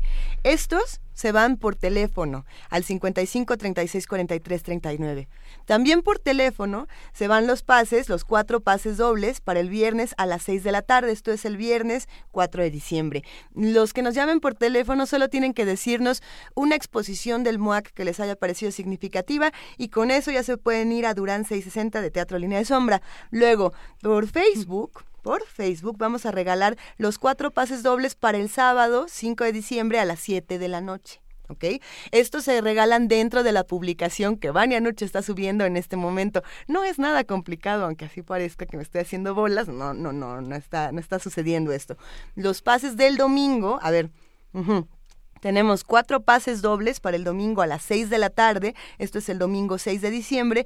Los vamos a regalar por Twitter. Lo mismo, tienen que respondernos una, con una exposición del MUAC que les haya parecido significativa, con el hashtag línea de sombra. Y bueno, todos los que nos escriban, los cuatro primeros que nos escriban para alguna de estas funciones, pues ya se van directamente a Durán 660. Repetimos los datos. Esto estamos en arroba PMovimiento, en Primer Movimiento UNAM en Facebook y también estamos en el teléfono 55 36 43 39. ¿Qué tal? Hay muchísimos regalos. Llámenos, escríbanos, díganos qué opinan, porque además estamos a punto de odiar al Partido Verde Ecologista y hay a quienes nos gusta. Vamos a la nota del día. Nota Nacional. Por la presunta violación de la ley electoral, la Fiscalía Especializada para la Atención de Delitos Electorales solicitó que un juez gire una orden de aprehensión en contra de Arturo Escobar, quien fue dirigente del Partido Verde Ecologista de México y se había estado desempeñando como subsecretario de Prevención y Participación Ciudadana de la Secretaría de Gobernación. La solicitud mencionada se realizó luego de que se supiera que Arturo Escobar firmó contratos que violaron la ley electoral cuando fue representante del Partido Verde.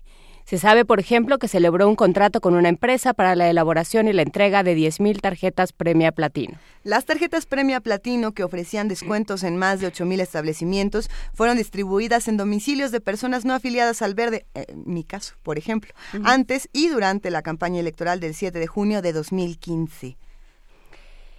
Lo anterior es un ejemplo de las violaciones a la ley que han cometido los dirigentes del Partido Verde. Tan solo en este año, antes y después del proceso electoral, el Verde fue multado con más de 322 millones de pesos. ¿Ustedes qué piensan? Bueno, sobre los pleitos entre la FEPADE, la sociedad y el Partido Verde Ecologista, a la luz de las recientes acusaciones contra Arturo Escobar, hoy vamos a platicar con Roberto Duque. Él es académico de la Facultad de Derecho de la UNAM y nos da muchísimo gusto volver a platicar con él. ¿Cómo estás, Roberto? Muy buenos días.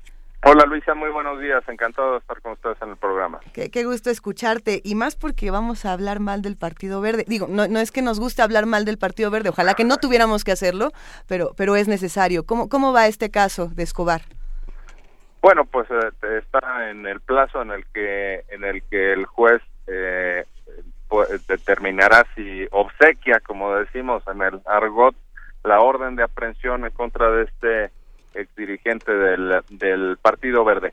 Bueno, eh, digamos, mm, más que odiar al, al Partido Verde, eh, lo que se ha dado en, en últimos tiempos y en los últimos meses de las campañas en las elecciones de este año, de 2015, pues fue una serie de señalamientos eh, acreditados, probados, en los que el verde ecologista incurrió en una larga variedad de eh, conductas irregulares, de ilegalidades y que además eh, lo hizo de manera reiterada, de manera sistemática y desacatando las eh, determinaciones de la autoridad electoral. O sea, en 2015 el verde ecologista se dedicó básicamente a burlar la ley y a burlarse de la autoridad de la autoridad electoral y de nosotros también.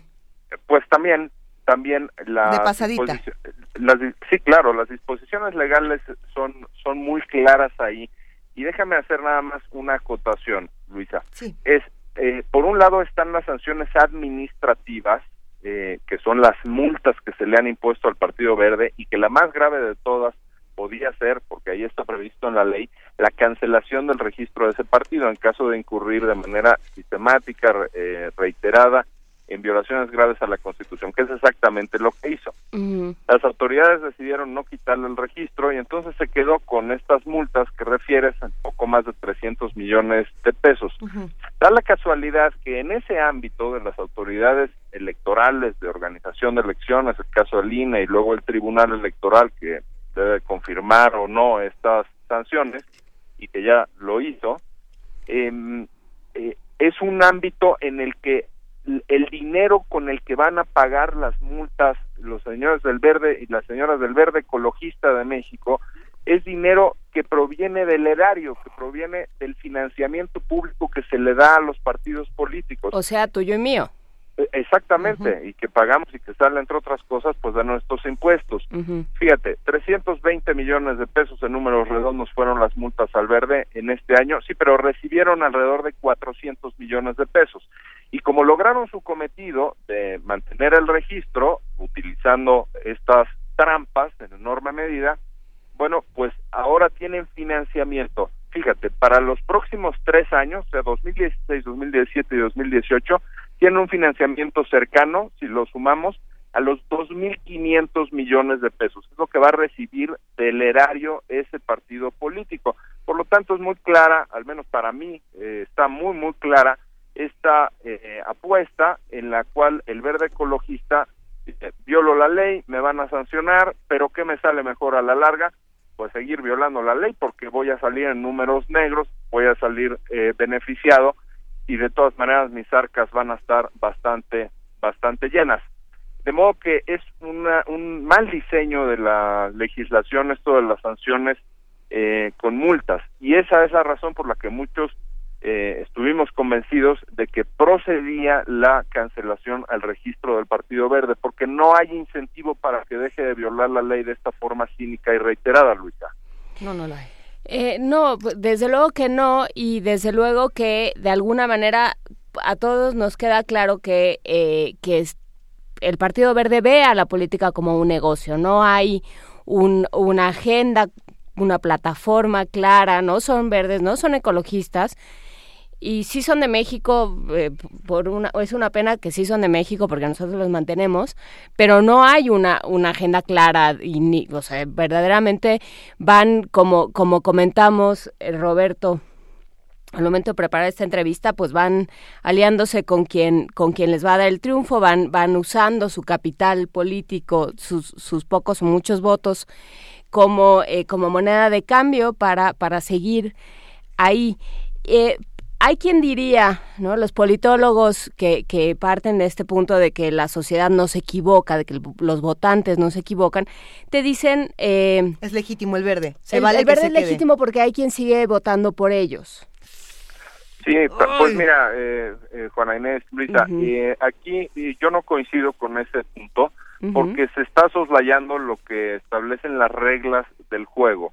Este partido, como lo dice con mucha elocuencia Jorge Alcocer, es hoy por hoy una máquina de engaños y trapacerías. Y yo eh, concuerdo con eso. ¿Qué porcentaje, qué proporción de los votos que obtuvo el verde para conservar el registro en estas últimas elecciones fueron votos obtenidos con eh, este tipo de trampas a las que son eh, tan afectos? ¿De qué trampas estoy hablando? Bueno, pues rapidito una, una pequeña lista.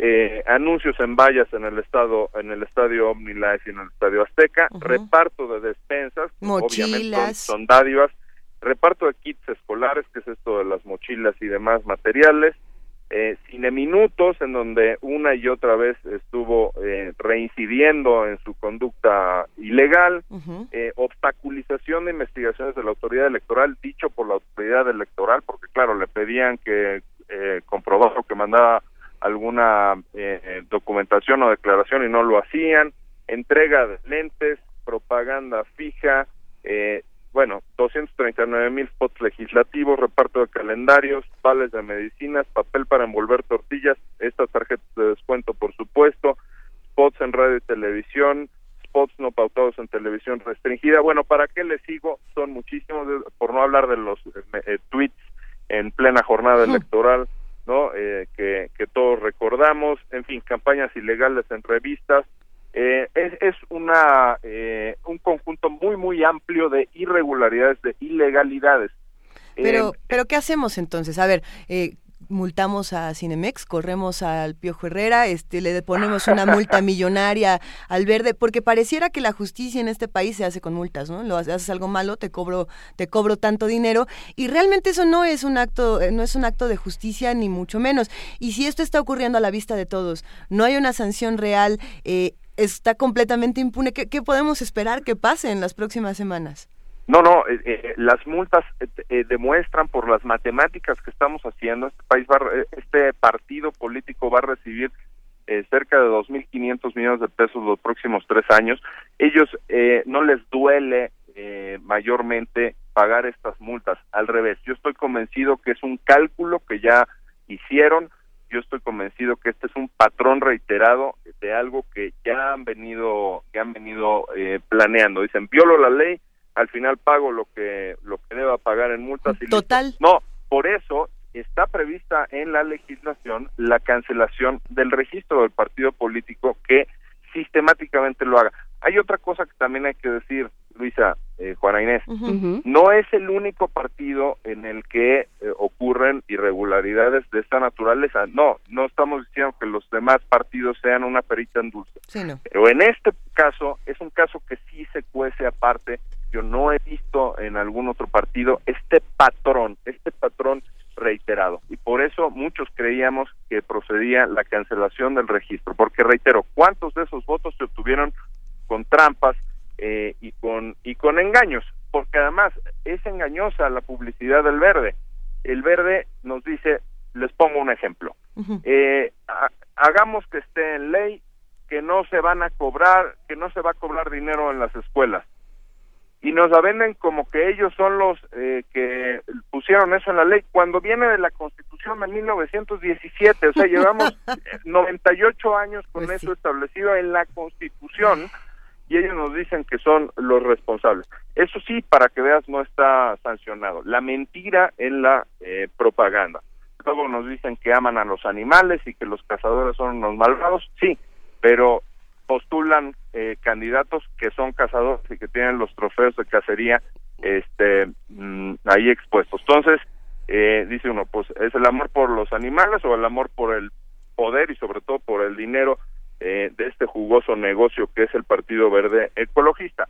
Ahora bien, eso es en cuanto a las multas que se ponen por la vía administrativa digamos, lo administrativo es como si una persona se pasa un alto una y otra vez y se da la vuelta prohibida, viaja, eh, eh, conduce a exceso de velocidad, no la van a meter a la cárcel, al reclusorio por eso, pero ahí vienen las multas.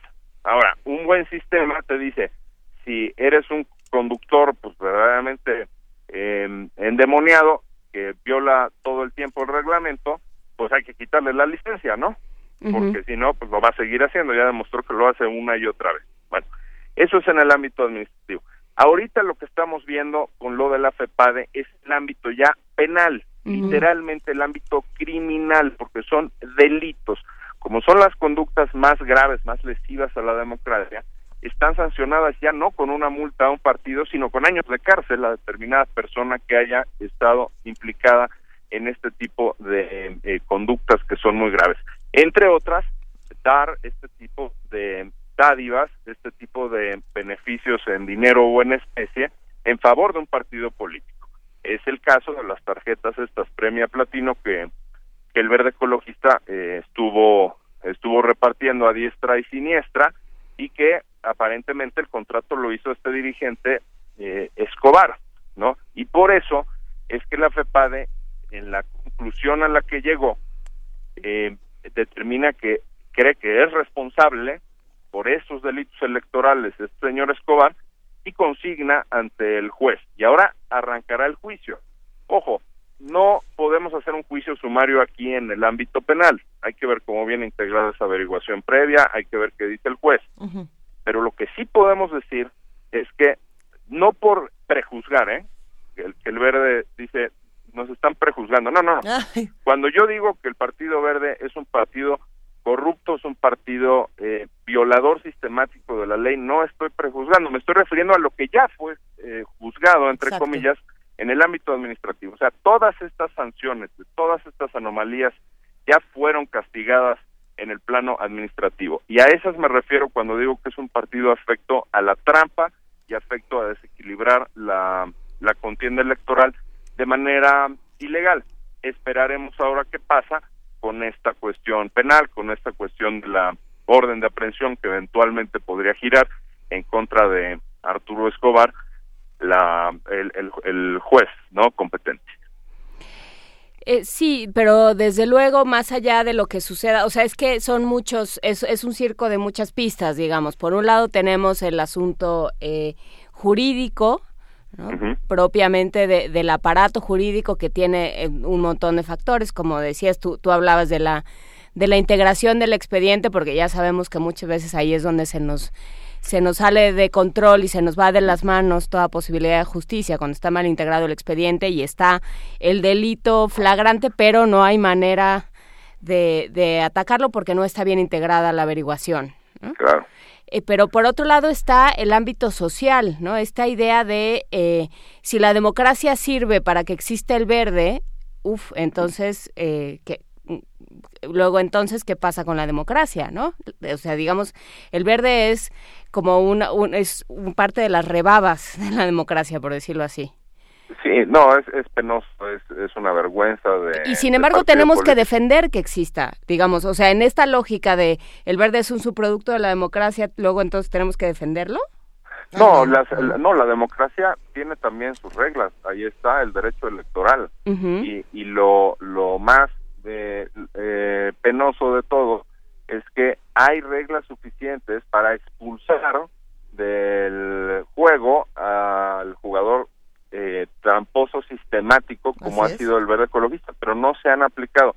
Esas, esas disposiciones están en la Ley eh, General de Instituciones y Procedimientos Electorales y también en la Ley General de Partidos Políticos. O sea, es causa de pérdida de registro que un partido actúe como ha actuado el verde eh, a lo largo del tiempo y específicamente en este año 2015. Sí está previsto el supuesto pero no eh, han eh, tenido la determinación, a mi modo de ver, las autoridades electorales, tanto eh, el INE como el Tribunal Electoral, para aplicar esta máxima sanción. esto de pérdida de registro es pues algo así como la pena de muerte a un partido político. Pues mira, sería curioso que le aplicaran la pena de muerte al partido que está a favor de la pena de muerte, ¿verdad? Una pequeña ironía, sí.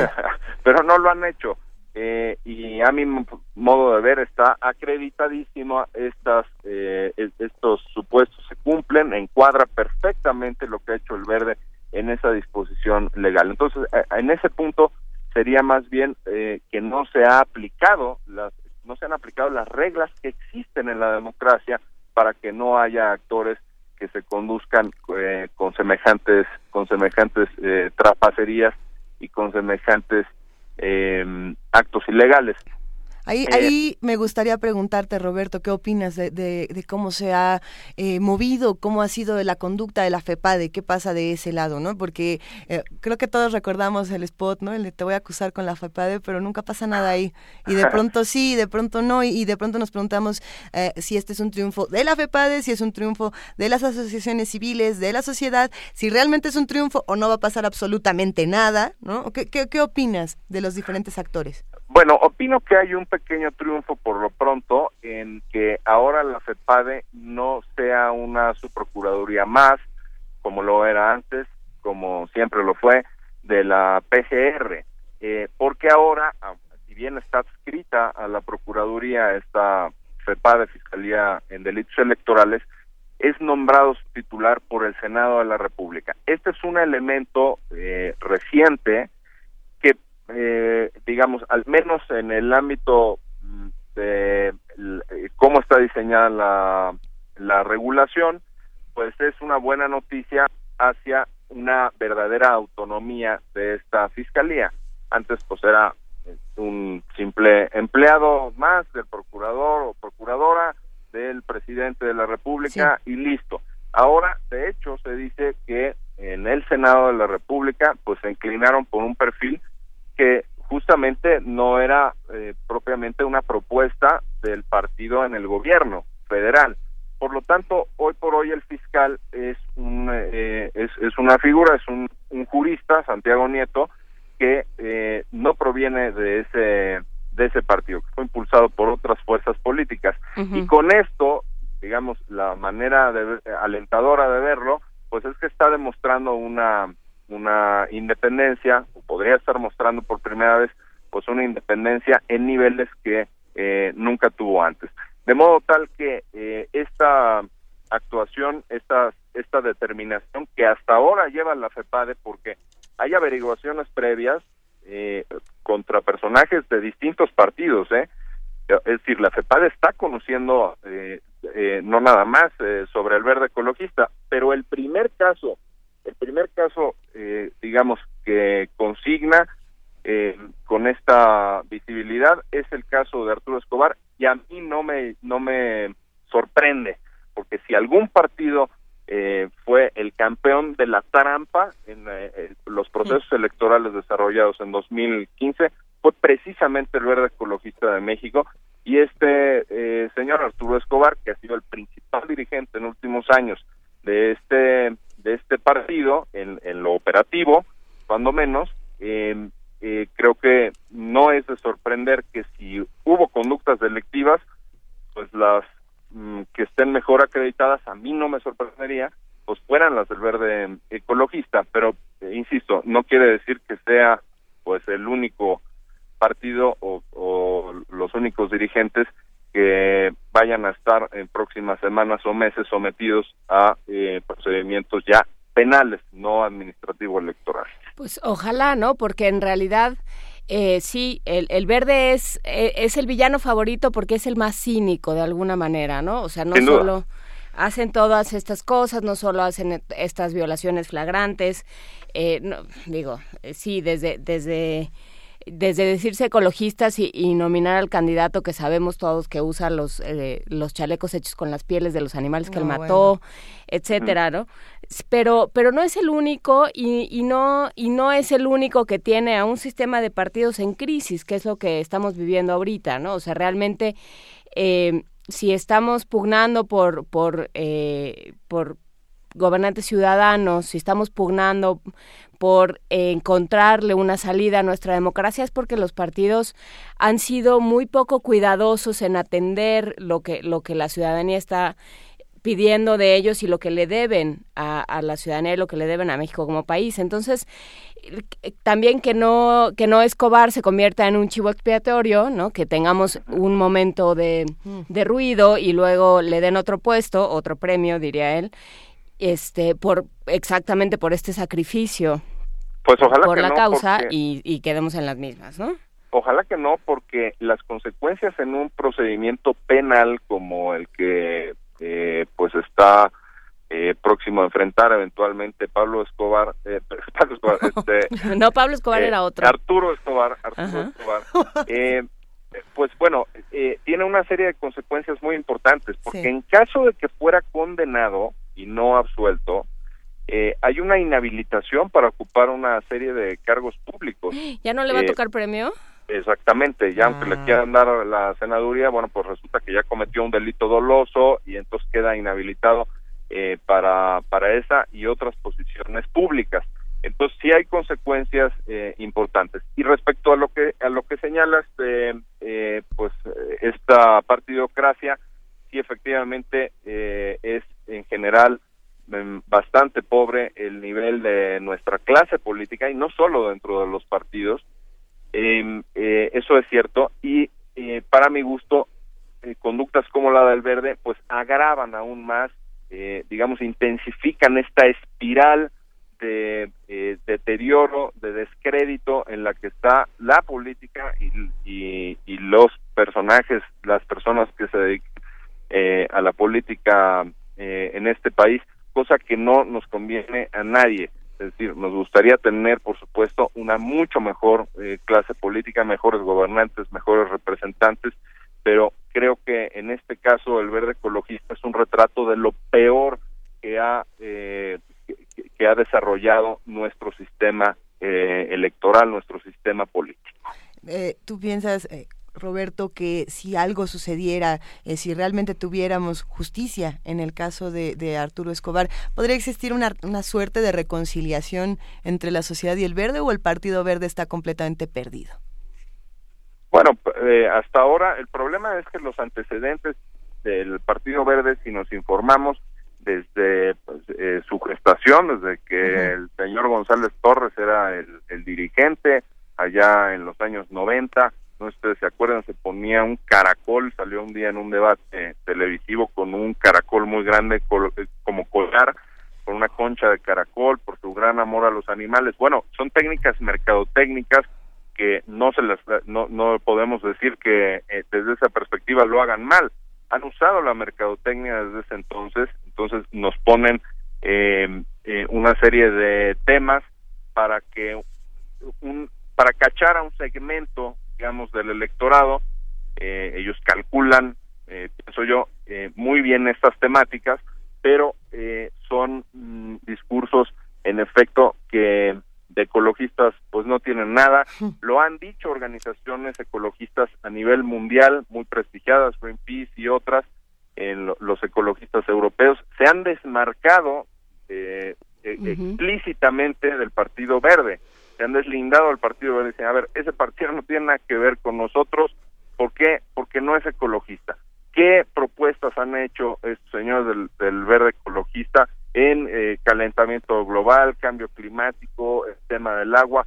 Eh, realmente no hay una aportación. A ellos lo que les interesa, me parece a mí, es un marketing, ver cuáles son los temas que pegan, si son ecologistas o no, les da igual y, eh, y entonces van, eh, pegan hacia pues la ignorancia de un amplio número de, de lectores, hay que decirlo abiertamente, porque si nos informamos de cuál es el antecedente de, de este partido, cuál ha sido su eh, conducta y forma de actuar a lo largo de los años, de manera consistente, nos vamos a dar cuenta que es pues un partido que engaña y un partido que eh, es más afecto que ninguno otro a la trampa.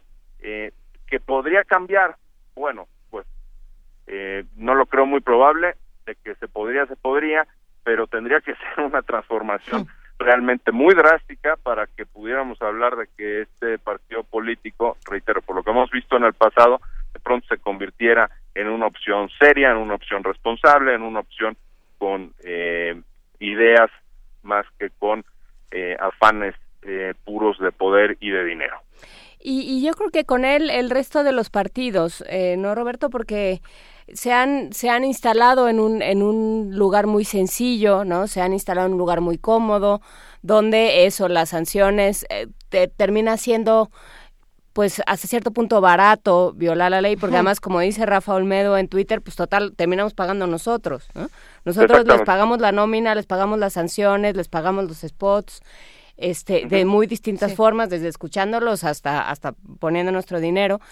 Y, eh, y no pasa nada, ¿no? Y, y pierden votos, ganan votos, hacen alianzas, se quedan ahí siguen siendo iguales, siguen sin, sin renovarse, por más que canten que sí, este, el, nuevo PRI, por ejemplo, o, o, el nuevo PAN, o todo esto son, son nada más que instrumentos de retórica y que no están incidiendo en una mejor política pública, en una idea nueva de nación, en una, en una opción política que realmente nos tome en cuenta a todos y donde todos nos sintamos de alguna, por alguno o por otro eh, eh, instituto político nos sintamos representados. Ahorita hay muchos que no nos sentimos representados por nadie. Pero por nadie.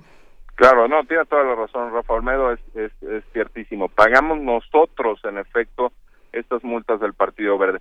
Para quien le guste el fútbol, eh, un ejemplo que me parece muy claro es el de un equipo italiano, la Juventus, que se dedicaba a hacer trampas. Si tú le metes multas a un, a un equipo que se dedica a hacer trampas y a comprar árbitros y demás, bueno, eh, y hace las sumas y resulta que en taquilla va a ganar más de lo que paga en multas, pues va a seguir haciendo trampas. ¿Dónde está el incentivo para que se conduzca con eh, apego a las reglas, con apego a la ley? Bueno, pues no lo, no lo habría. Lo que hicieron en Italia fue mandar a la segunda división a este, o a la tercera división a este equipo, pese a ser uno de los equipos más populares. Así es como se deben de tomar las, las medidas que realmente eh, generen un, un, eh, incentivo, una motivación para que los partidos se apeguen pues a las reglas que, ellos mismos han suscrito y que ellos mismos conocen muy bien. En el verde ecologista conocen perfectamente bien las, las reglas. Yo he visto operar en algunas en algunos casos a los abogados del Partido Verde conocen perfectamente la norma y saben que la están violando. Hacen ese ese cálculo pero como van a recibir varias veces más en los próximos años como financiamiento público, el dinero que tuvieron que pagar ahora en multas o que están pagando ahora en multas por sus tropelías de 2015 es un gran negocio, eh, pues muy probablemente lo sigan haciendo, ¿verdad? Salen eh, ganando al final. Entonces, por más que eh, se hagan las víctimas y digan que están aniquilando al Partido Verde con estas multas tan cuantiosas, perdón, pero son un porcentaje eh, bastante menor del dinero que les va a tocar durante los próximos tres años, reitero, gracias a que mantuvieron el registro en 2015 a base de eh, del engaño y de la trampa. ¿Y cuál sería el incentivo para el TRIFE? Digo, no, para, ya no se llama el TRIFE. Bueno, para, para, el, IF, para el INE. Para el INE. Perdón, sí, tuve... Como todos son los mismos, ya vivo en la máquina del tiempo. Eh, ¿Cuál sería el incentivo para el INE para realmente sancionarlos? Porque... Porque lo que parece es que se quedan en la orilla y no, no quieren realmente aventarse el tiro, nadie quiere aventarse el tiro. Y sumándome a esa pregunta, también me gustaría saber qué pasa con Lorenzo Córdoba, cómo queda Lorenzo Córdoba en todo este asunto. Bueno, eh, en el INE se dio la discusión sobre las multas y sí se les multó en el INE. De hecho, el INE traía multas más altas que las que después dejó el Tribunal eh, Electoral. Las multas eran por alrededor de 500 millones de pesos, las multas originales del INE, y luego ya fueron reducidas por el Tribunal Electoral. Eso en lo que hace a las sanciones económicas. Y en lo que toca a la posible cancelación del registro o el retiro del registro a, este Partido Verde Ecologista de México, también tuvieron la discusión ahí en el, en el INE. Eh, desde mi particular punto de vista, faltó determinación, faltó decisión. Yo llegué a oír a consejeros electorales del INE decir que no se le podía eh, cancelar el registro al verde porque ni siquiera obtuvo tanto porcentaje de votación, que ni siquiera había sido tan alto. Imagínense ustedes, como argumento mm. para no retirarle el, el registro al verde. O sea, ni eh, hacen tanto daño. Exactamente, porque no, sacaron tampoco tantos votos, porque tampoco son de las primeras tres fuerzas o algo así. Entonces, eh, me pareció, me parecieron argumentos muy endebles. eh, creo que, eh, eh, insisto, el supuesto legal ahí está en la legislación electoral a quien viole de manera reiterada, sistemática la Constitución y la ley, eh, procede la cancelación de su registro como partido político, o sea, la tarjeta roja, ¿no? Y a este árbitro, si le podemos llamar así al INE, eh, pienso yo que le tembló la mano, le temblaron las corvas para aplicar esta sanción que a todas luces, en mi modo de ver, con la mayor objetividad que puedo, porque tampoco es que odie a nadie, bueno, odio, odio la corrupción, eso sí, pero a ningún partido en particular, objetivamente hablando, con todos los elementos comprobados ya de las trampas del Partido Verde, eh, eh, creo que encuadraba perfectamente y por supuesto que merecía la pérdida del registro. Eso faltó en el en el INE y bueno, pues no sé qué se necesite para que apliquen estas disposiciones que hasta ahora pues han estado de adorno y mientras no se saque esa tarjeta roja, pues seguirán muy probablemente estos partidos incurriendo en las mismas conductas. Es un negocio muy jugoso. Te van a cobrar 300 millones de pesos en multas, perfecto, pero voy a recibir dos mil y pico de millones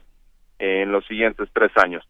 Eh, es decir, eh, es es eh, es absurdo que, que mantengamos este sistema, déjame decirlo en diminutivo, de multitas, relativamente hablando, eh, cuando pues no hay aliciente alguno para que se apeguen a la, a la legislación de estos partidos políticos.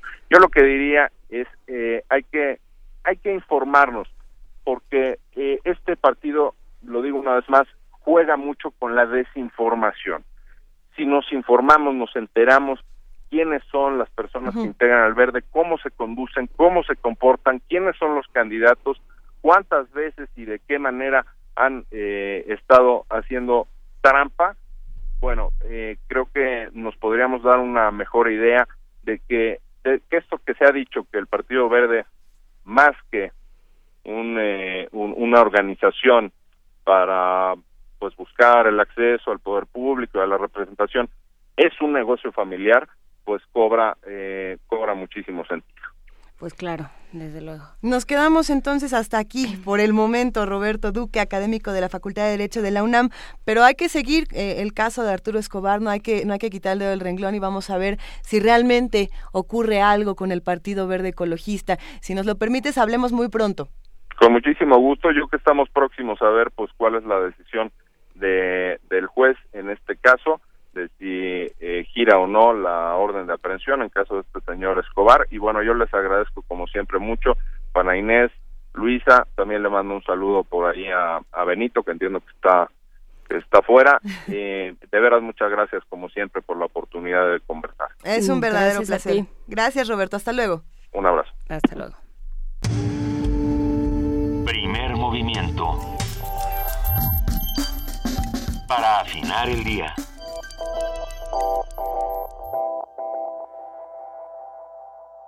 La música puede ser el canal que nos lleve a recuperar espacios y ejercer nuestra ciudadanía. La música contemporánea y el arte también pueden servir para crear una convivencia, comunidad. La asociación Camin Art y el ensamble Muslab lo harán posible con la muestra internacional de música electroacústica Muslab 2015.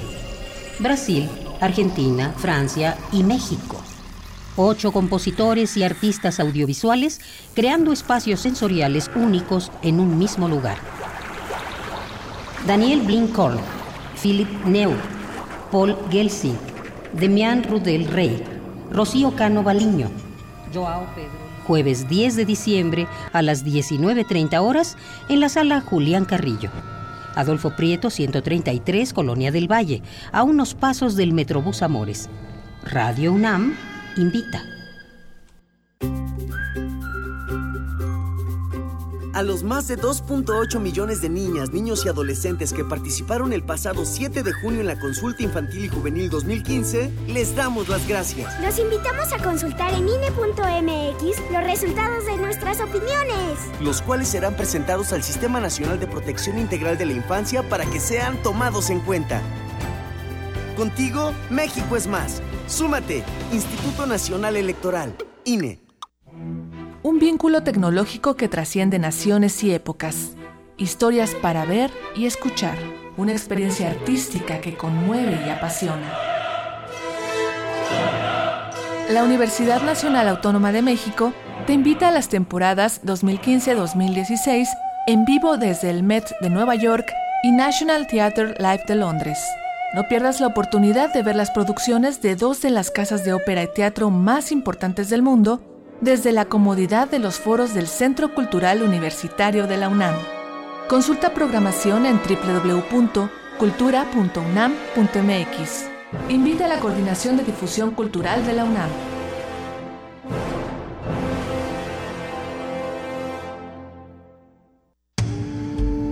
Primer movimiento Escucha la vida con otro sentido. Vamos ahora a nuestro corte informativo de las 9 de la mañana con nuestra compañera Elizabeth Rojas. Muy buenos días, Elizabeth. Luisa, Juana Inés, buenos días de nuevo. Bienvenida de nuevo.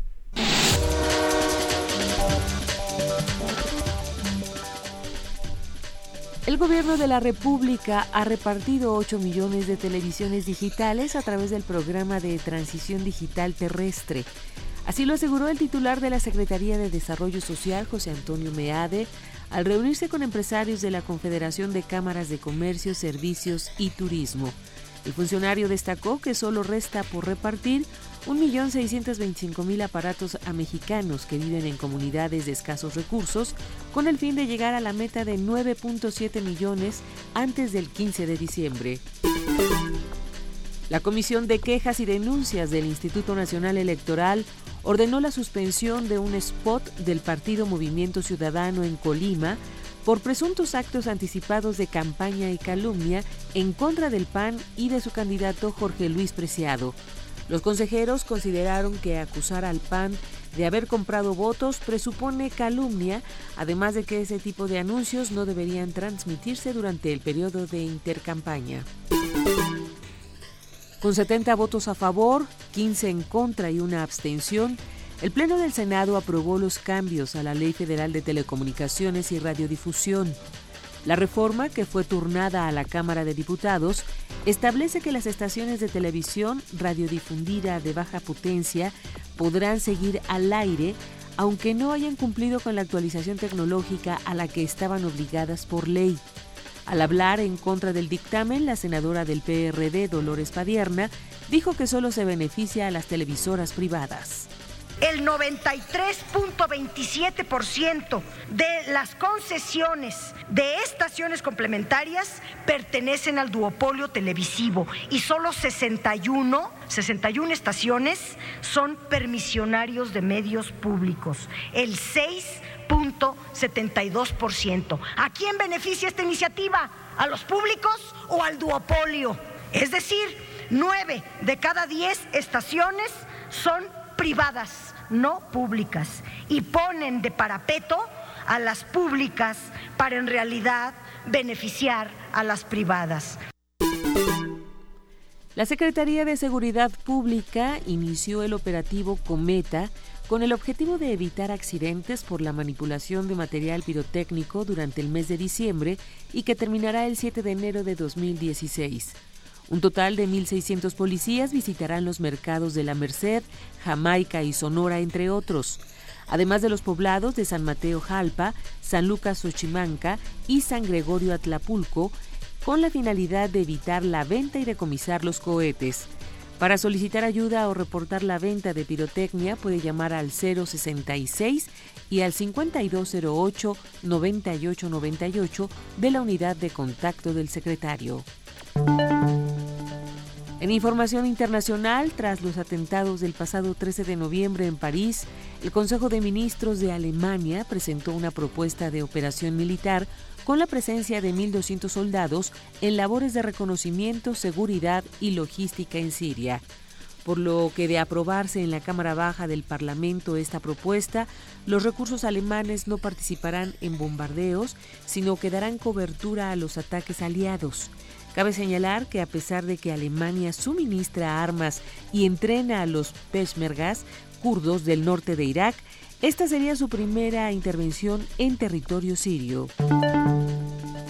Estados Unidos está dispuesto a ayudar a Turquía para establecer férreos controles en su frontera con Siria. Así lo declaró el presidente Barack Obama luego de reunirse con el presidente turco Recep Tayyip Erdogan. Obama manifestó todo su apoyo a Turquía para evitar la porosidad de la frontera que utilizan combatientes extranjeros para pasar y que también es utilizado por el autodenominado Estado Islámico para exportar petróleo. En una gran operación llevada a cabo por la Gendarmería turca, fueron detenidas 1.300 personas de nacionalidad siria, afgana, iraquí e iraní que se disponían a embarcarse hacia la isla de Lesbos en Grecia.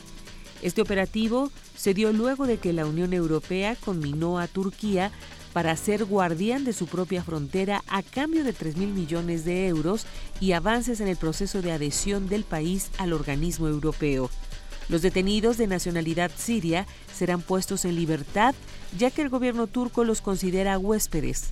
El resto de migrantes, en teoría, deberían ser deportados a sus países de origen, pero es habitual que sean dejados libres también.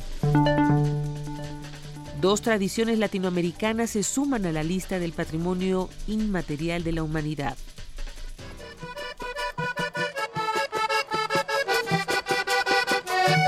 El vallenato, un género musical tradicional del Magdalena Grande en el norte de Colombia, y el filete porteño de Buenos Aires, una técnica pictórica, forman parte de las nuevas inscripciones a la lista de la UNESCO del Patrimonio Cultural Inmaterial, dadas a conocer este martes.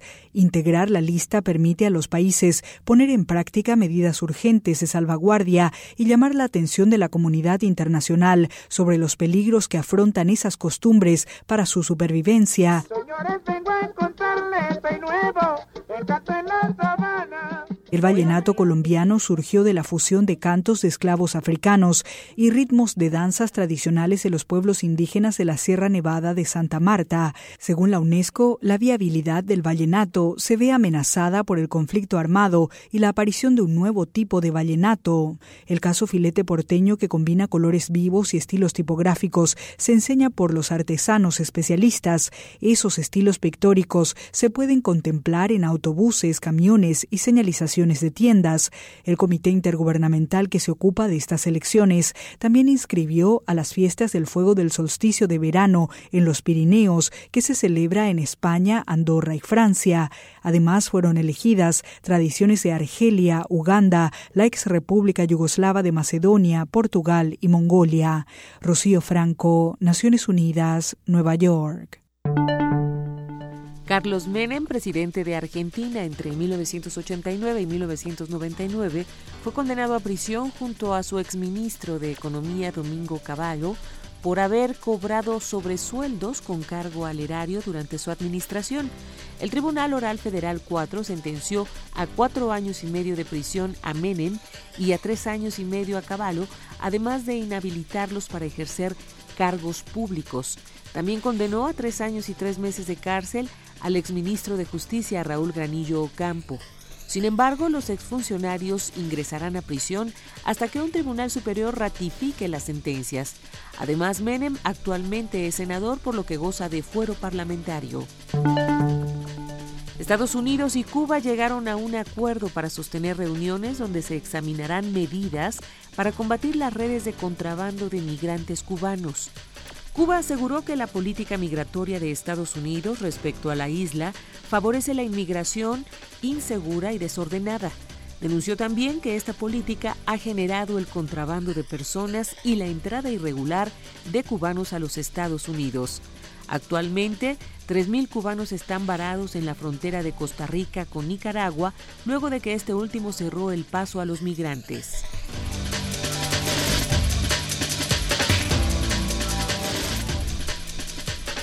Elizabeth Rojas, muchísimas gracias por este corte informativo de las 9 de la mañana. Que tengas un muy buen día y nos escuchemos mañana. Gracias. Igualmente, excelente día para todos. Gracias, Elizabeth. Hasta luego.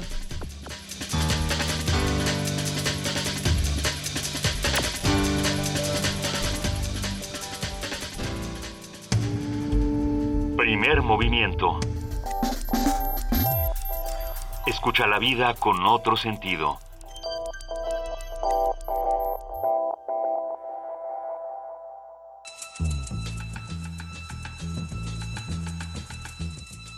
Es hora de poesía necesaria.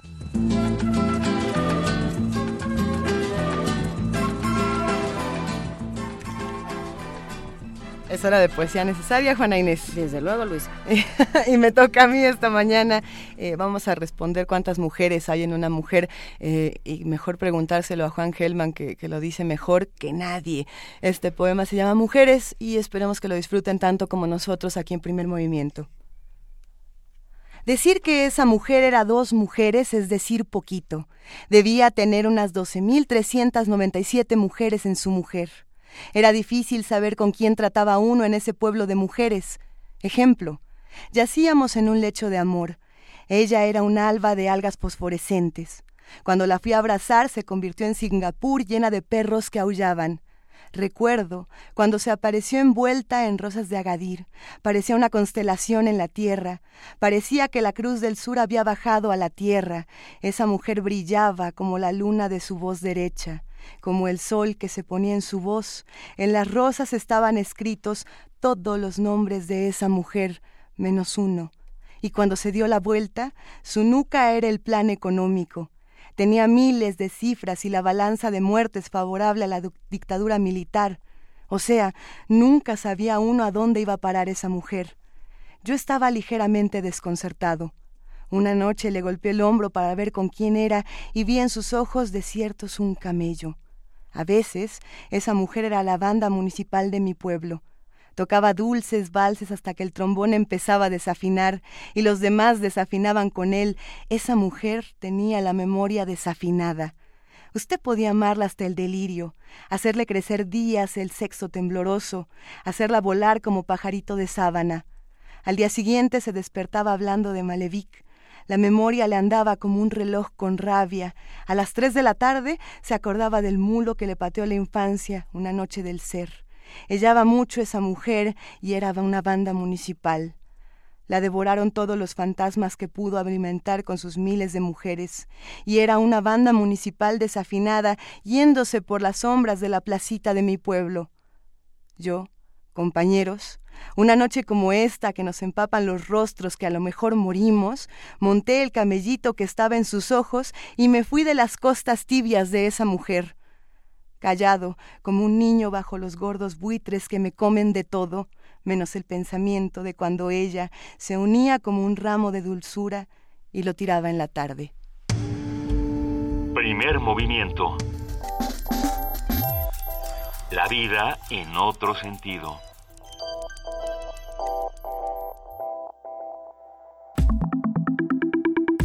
La mesa del día.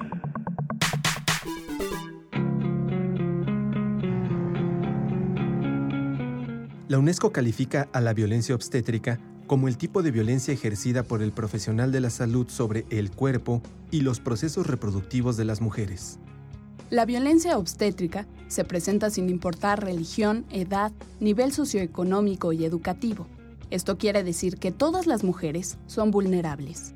En México, 15 de cada 100 quejas presentadas ante la Comisión Nacional de Arbitraje Médico están relacionadas con el abuso en contra de mujeres embarazadas.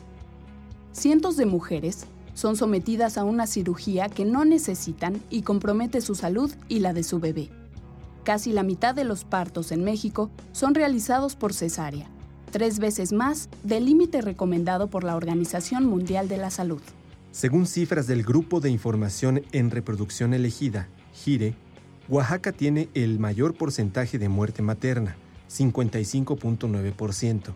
A este estado del sur le sigue su vecino Guerrero, con un porcentaje de 47.2%. Y en las demás posiciones están Chihuahua, con 35.9%, Yucatán, con 25%, y Chiapas, con 24.6%. La violencia obstétrica es una violación a los derechos humanos y como tal debe ser reportada y denunciada exponer todos los casos y sancionar a los médicos o enfermeras para evitar que este tipo de prácticas sigan perjudicando a las madres y sus bebés.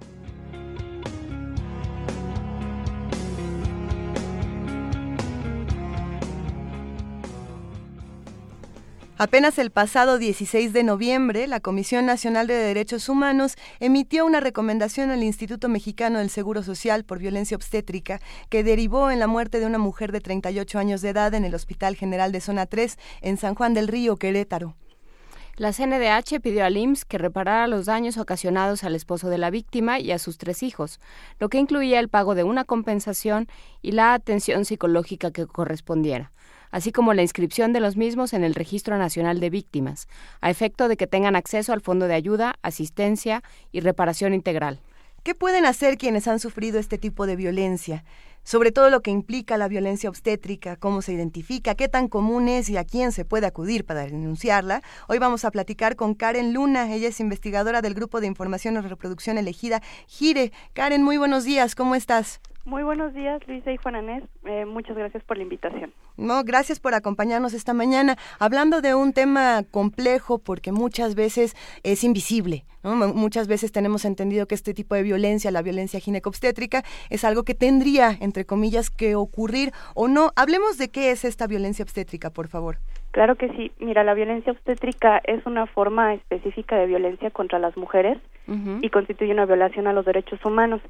La violencia obstétrica se genera en el ámbito de la atención del embarazo, parto y posparto en los servicios de salud, tanto públicos como privados, y consiste en cualquier acción o omisión por parte del personal del Sistema Nacional de Salud que cause daños físicos o psicológicos a la mujer durante estos momentos y puede expresarse en la falta de acceso a servicios de salud reproductiva, eh, tratos crueles, inhumanos o degradantes o un abuso de medicalización que menoscabe la capacidad de las mujeres de decidir de manera libre e informada sobre estos procesos reproductivos. Eh, ¿Cómo se, ¿Cómo se puede identificar, digamos, para, para ponerlo en, en términos más llanos, Karen? Eh, ¿En qué momento una mujer puede decirse está ejerciendo violencia obstétrica sobre mí? Pues mira, va desde regaños, desde burlas, eh, insultos, amenazas, humillaciones, cuando los médicos también manipulan la información, cuando te niegan el acceso a los servicios y no te refieren a otros para, para recibir la asistencia que, que uno necesita, el aplazamiento de la atención médica urgente, cuando hay solicitudes o reclamos de parte de las mujeres y hay una indiferencia de parte del personal de salud, también, por ejemplo, no consultarlas, no informarlas sobre las decisiones que se van tomando, eh, usarlas como recurso didáctico eh, sin, sin ningún respeto a su dignidad, el manejo del dolor también durante el parto como una forma de, de castigo, hasta formas en las que es posible constatar que, que se ha provocado un daño deliberado a la salud de, de, la afectada o, o, a una violación aún más grave de sus derechos. Ahí, perdón, entra, entra un asunto que, que, a mí me llama mucho la atención y pensando en todos los, estos tipos de violencia ginecobstétrica, se habla mucho de la cesárea, se habla de si la cesárea es una elección o es una obligación o quién decide quién se hace la cesárea. E, en, este caso, ¿estamos hablando o no estamos hablando de violencia? ¿Qué pasa por ahí? Estamos hablando de violencia obstétrica, justo también eh, de alguna manera se puede dividir en dos modalidades según algunas personas expertas en violencia obstétrica y justamente la modalidad física son estas prácticas invasivas eh, y no respetar tiempos y posibilidades para el parto biológico. Esta es una modalidad la física, pero también está la psicológica, que es que es todo esto que estamos diciendo del trato deshumanizado a las mujeres en estos momentos. Pero tiene que ver, bueno, ayer, no, hoy en la mañana que pensaba en la mesa, pensaba en, en que nos viene desde, desde la Biblia, ¿no? Parirás con dolor, porque como la mujer se entiende como mm. la, como la que, la que causó todos los males del mundo, ¿no? Como la que, la que con esta, con esta conducta lasciva, con esta conducta eh, desbordada y desbocada, eh, provoca todos los males del mundo. Hay esta idea de que de que está bien, de que así es, de que la mujer, todo lo relacionado con la sexualidad de la mujer es fuente de, de, de problemas y por lo tanto fuente de castigo. Entonces todo lo que te pase te lo mereces. Pues de alguna manera esto tiene que ver con, con la invisibilización de este tipo de conductas, tanto de parte del personal eh, médico como de las mismas mujeres, que muchas veces eh, uno uno vive estas cosas, una vive estas cosas y no tiene plenamente interiorizado que no deben de ser así, que, que, que no tiene uno por qué estar recibiendo este tipo de tratos en ese momento. Pero ciertamente también esto tiene que ver con la forma en la que el personal médico es formado desde eh, la universidad, digamos. Eh, cómo hay este sistema tan rígido de jerarquías, de castigos, de rangos, que de alguna manera van introyectando es, esta, esta, estos tratos violentos y llega un momento en que al personal médico verdaderamente le cuesta eh, reconocer que las rutinas que está que, eh, está trabajando son son violencia eh, cuando, cuando pensamos en esta violencia obstétrica, de inmediato tenemos que hablar de estructuras heteropatriarcales, de estructuras de poder, de violencia de género, eh, pero ¿es la violencia obstétrica exclusiva de las mujeres?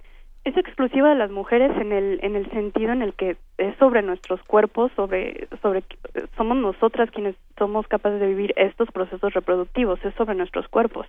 Pero bueno, eh, eh, al lado de que de que esa violencia eh, se ejerce sobre nosotras bueno no puede dudarse que también tiene un efecto de, de manera indirecta no sé en, en padres en, en parejas en hijos claro que sí por supuesto, o sea, sí es, es una violencia que nos atañe a todos. Pensando en este caso del que hablábamos al principio, ¿no? Bueno, es un padre al que dejan con, con tres hijos Y que, y que, bueno, pues ya, ya esa familia se vio afectada por, directamente por la violencia obstétrica.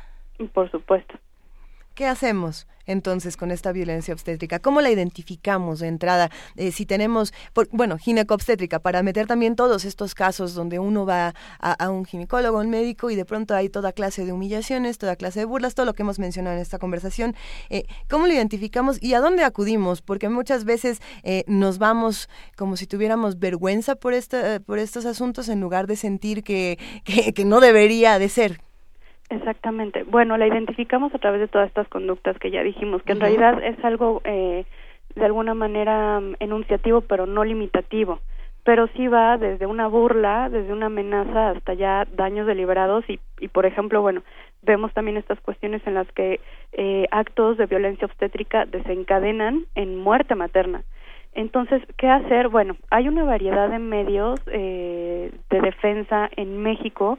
Sin embargo, en Gire eh, hemos visto que, mm, que son de alguna manera bastante fragmentados en los efectos que pueden causar y por eso nosotras somos de la idea de acudir ante la ya sea la Comisión Nacional de Derechos Humanos o las comisiones locales a través de una queja, una presentación de una queja, que bueno, no, no se necesita eh, llevar un abogado y no es oneroso. Y nosotras en GIRE hemos visto a través de, de, de cuando se emiten recomendaciones a estos organismos, que bueno, si bien todavía vemos algunas fallas, a nosotras sí nos ha permitido eh, llegar a, a, tener algún acuerdo con, con las autoridades responsables para ir avanzando en la erradicación de este tipo de conductas. Entonces, recomendamos eso y recomendamos también, por supuesto, eh, están nuestros datos de contacto en la página web de Gire, www.gire.org.mx. Podemos dar toda la asistencia en ese momento y, eh, por supuesto, bueno, hay otra serie de cuestiones como la CONAMED, por ejemplo, pero es para ciertos casos. Entonces, sí, eh, creo que los organismos eh, de derechos humanos son, son la apuesta. Eh, la violencia ginecobstétrica ocurre en, en, más, en mayor cantidad en hospitales públicos, en hospitales privados. ¿Cómo podemos eh, hacer, digamos, un análisis de ese asunto? Pues ciertamente puede ocurrir en, cualquier instancia, tanto pública como privada, pero sí vemos que mujeres que son, eh, por ejemplo, indígenas o que, o que viven en zonas marginadas son mucho más eh, proclives a, sufrir violencia obstétrica. Por ejemplo, en, en Gire, para darnos una idea de, la situación, hicimos una serie de, solicitudes a la de, información pública ante, por ejemplo, comisiones de, derechos humanos locales y vemos, por ejemplo, que va punteando Guerrero con 130 quejas que se han presentado. Morelos va después con 54 quejas. Entonces, esto nos puede dar una magnitud del problema. También, por ejemplo, a nivel nacional, en el ISTE, en el, en, el, en el ISTE se presentaron 33 quejas, mientras que el, que el IMSS nos contestó que no tenía la competencia para darnos esa clase de información. Pero ¿cómo si es una instancia pública? Sí, exactamente, eso es lo que también nosotros nos preguntamos. Sí, eh, es que ah, es un enorme problema y hay una enorme laguna en las leyes, según estamos eh, eh, viendo hay una laguna en las leyes, pero sobre todo hay una cuestión a nivel de política pública. Aquí, por ejemplo, ahorita que tocas el asunto de las leyes, hay algunos, hay, algunas entidades federativas que han decidido eh, convertir la violencia obstétrica en delito, eh, lo cual a nosotras no nos parece la mejor idea. ¿Por qué? Porque eh, digamos que deja sin resolver asuntos que son de fondo, que van más a la cuestión de la implementación de política pública y también del presupuesto y de la formación del personal, castigando, eh, imponiendo una sanción individual a un médico, no vas a lograr cambiar el caldo de cultivo que es el que genera todas este tipo de conductas. Eh, ¿Qué es lo que se tendría que hacer? O sea, ¿en, en, en qué instancias? Estoy viendo que en Chiapas, Guanajuato, Durango y Veracruz hay definiciones, o sea, se define la violencia obstétrica. ¿Ahí es donde existe como delito? No, esas son en las leyes de acceso a una vida libre de violencia y es otro tipo de ley. Ah, Nosotras hablamos más bien de los códigos penales. Está a, nivel, está como delito en Chiapas, en Veracruz y en Guerrero. Ahí está tipificada la violencia obstétrica y es ahí donde nosotras creemos que no es la solución idónea. Porque muchas veces el médico está laborando en una institución que, carece de, serias fallas eh, en su infraestructura, en donde no hay capacidad para resolver eh, eh, las emergencias, en donde no hay equipo, entonces hay veces que poco pueden hacer. Entonces, más bien, la solución va mucho más allá de convertirla en delito, al margen de que ciertas conductas eh, sí son constitutivas de delito y para eso ya hay tipos penales, ya hay delitos. Por ejemplo, las lesiones. Claro. Claro, no se necesita llamarlo por otro nombre, sino eh, hacerlo conducente para que no sean lugares propicios, lugares donde se vaya a dar la violencia obstétrica solo por, porque no hay equipo para, para impedirlo. Exacto, la reforma va realmente a la raíz del Sistema Nacional de Salud. Eh, y mencionabas entonces las políticas públicas. Nosotros la, el día de ayer, Karen, tuvimos una mesa donde hablamos de medicina social, de, los sistemas de salud, y, bueno, surgió esta pregunta que creo que viene de nuevo al caso, que es pertinente, y es, eh, cuando no tenemos acceso a un tratamiento, cuando no tenemos acceso a la atención necesaria, estamos también sufriendo violencia, ¿no? La falta, la falta de, camas, la falta de, medicamentos necesarios en cierto tipo de embarazos, eh, la falta de recursos, ¿eso es violencia? Es violencia. Eh, de hecho, bueno, aquí la violencia obstétrica es una confluencia entre violencia institucional, que es justamente eso que citas, y violencia de género. Ahora sí que es una combinación de esas dos cuestiones. Pero claro que es violencia. Es violencia llegar a los servicios de salud y que se te aplace la atención médica urgente o que de plano eh, te la nieguen. Sí, como estos casos que vimos el, el año pasado en Oaxaca, me parece. Exactamente, por ejemplo. De mujeres que llegaban y no podían, eh, que tenían que dar a luz en la, en, la Banqueta, sí. Exactamente, eso es violencia obstétrica. Y pensando entonces, habrá quienes dicen que la violencia obstétrica, que la violencia ginecobstétrica comienza desde la anticoncepción, ¿no? Desde que, desde que te dicen, ¿sabes qué? Tú no puedes tomar pastillas anticonceptivas porque tienes este tipo de creencias, porque tienes este tipo de obligaciones, y entonces vas a tener los hijos que tengas que tener, y ni modo, y no hay, eh, por ejemplo, una oportunidad de un aborto legal, de un aborto seguro, eh, de una elección de vida. ¿Desde ahí comienza la violencia obstétrica o tendríamos que ir ya a un embarazo? Bueno, nosotras sí lo dividimos conceptualmente desde el embarazo el embarazo, el parto y el puerperio. Pero desde luego, bueno, hay investigadoras que, que sí lo incluyen y se incluya o no, son violaciones bastante graves que también deben ser visibilizadas, ¿cómo no? Eh, en nuestro país eh, todavía tenemos este prejuicio. Por ejemplo, en el Estado de México no se pueden poner los carteles de, de estos de elección familiar y entonces uno tiene que elaborarlos de diferente manera, ¿no? Diferentes eh, campañas para, para tener un aborto seguro. Bueno, se tienen que disfrazar de otra cosa porque no se puede decir. ¿Qué se hace con eso? Claro, pues también es una una violación bastante grave, es un asunto grave y debe de visibilizarse. nada más que sí, para, para términos de violencia obstétrica en Gire sí, sí lo, lo dividimos a partir del embarazo, el parto y el puerperio. Es, es, una, es un asunto bastante complejo. Nosotros nos vamos a meter a la página del Gire. Ya estamos, de hecho, en la cuenta de Twitter, que todos deberían de meterse en este momento. Es Gire-MX en Twitter, gire.org. Esto es la página de Internet donde pueden consultar más información. Karen, ¿todos podemos acercarnos a Gire? ¿Hay, hay alguna, alguna especificación? No, no, no, para nada. En la, en la página están todos nuestros datos de contacto y también está eh, el informe de violencia obstétrica que es eh, ahora sí que quien quiera profundizar en, en, esto que estábamos platicando está allí, está disponible eh, y también está nuestro informe 2015 de Niñas y Mujeres sin Justicia, Derechos Reproductivos en México, que también tiene no solamente una parte, un capítulo sobre violencia obstétrica, sino sobre los demás ejes sobre los que Gire trabaja. Y, y bueno, ¿cómo, cómo trabajar porque nos, nos decía eh, doctor Obgin de, en, en Twitter, las fallas del sistema de salud no deben adjudicarse exclusivamente a una profesión, o sea, no es solo de los médicos. Es un problema estructural, estructural y no personal. Eh, ¿qué, ¿Qué es lo que toca? ¿Quién está involucrado? Pues están involucradas varias instancias. Justo en el informe hacemos una serie de recomendaciones y una de ellas, por ejemplo, eh, nada más para citar eh, un botón de muestra, es eh, que está pendiente desde hace más de año y medio la publicación de una norma oficial mexicana para la atención de las mujeres durante el embarazo, parto y puerperio. Esta norma contiene pues eh, varias cuestiones importantes para asegurar que hay una atención de mayor calidad. Está inexplicablemente detenida su publicación y esa es una de las recomendaciones que hacemos la Secretaría de Salud. También hacemos un llamamiento a los congresos locales de los que estaba hablando hace un momento, Chiapas, Veracruz, Guerrero, para reformar sus códigos penales y eliminar este delito. Y también hacemos un llamado para para visibilizar esta violencia no de, claro.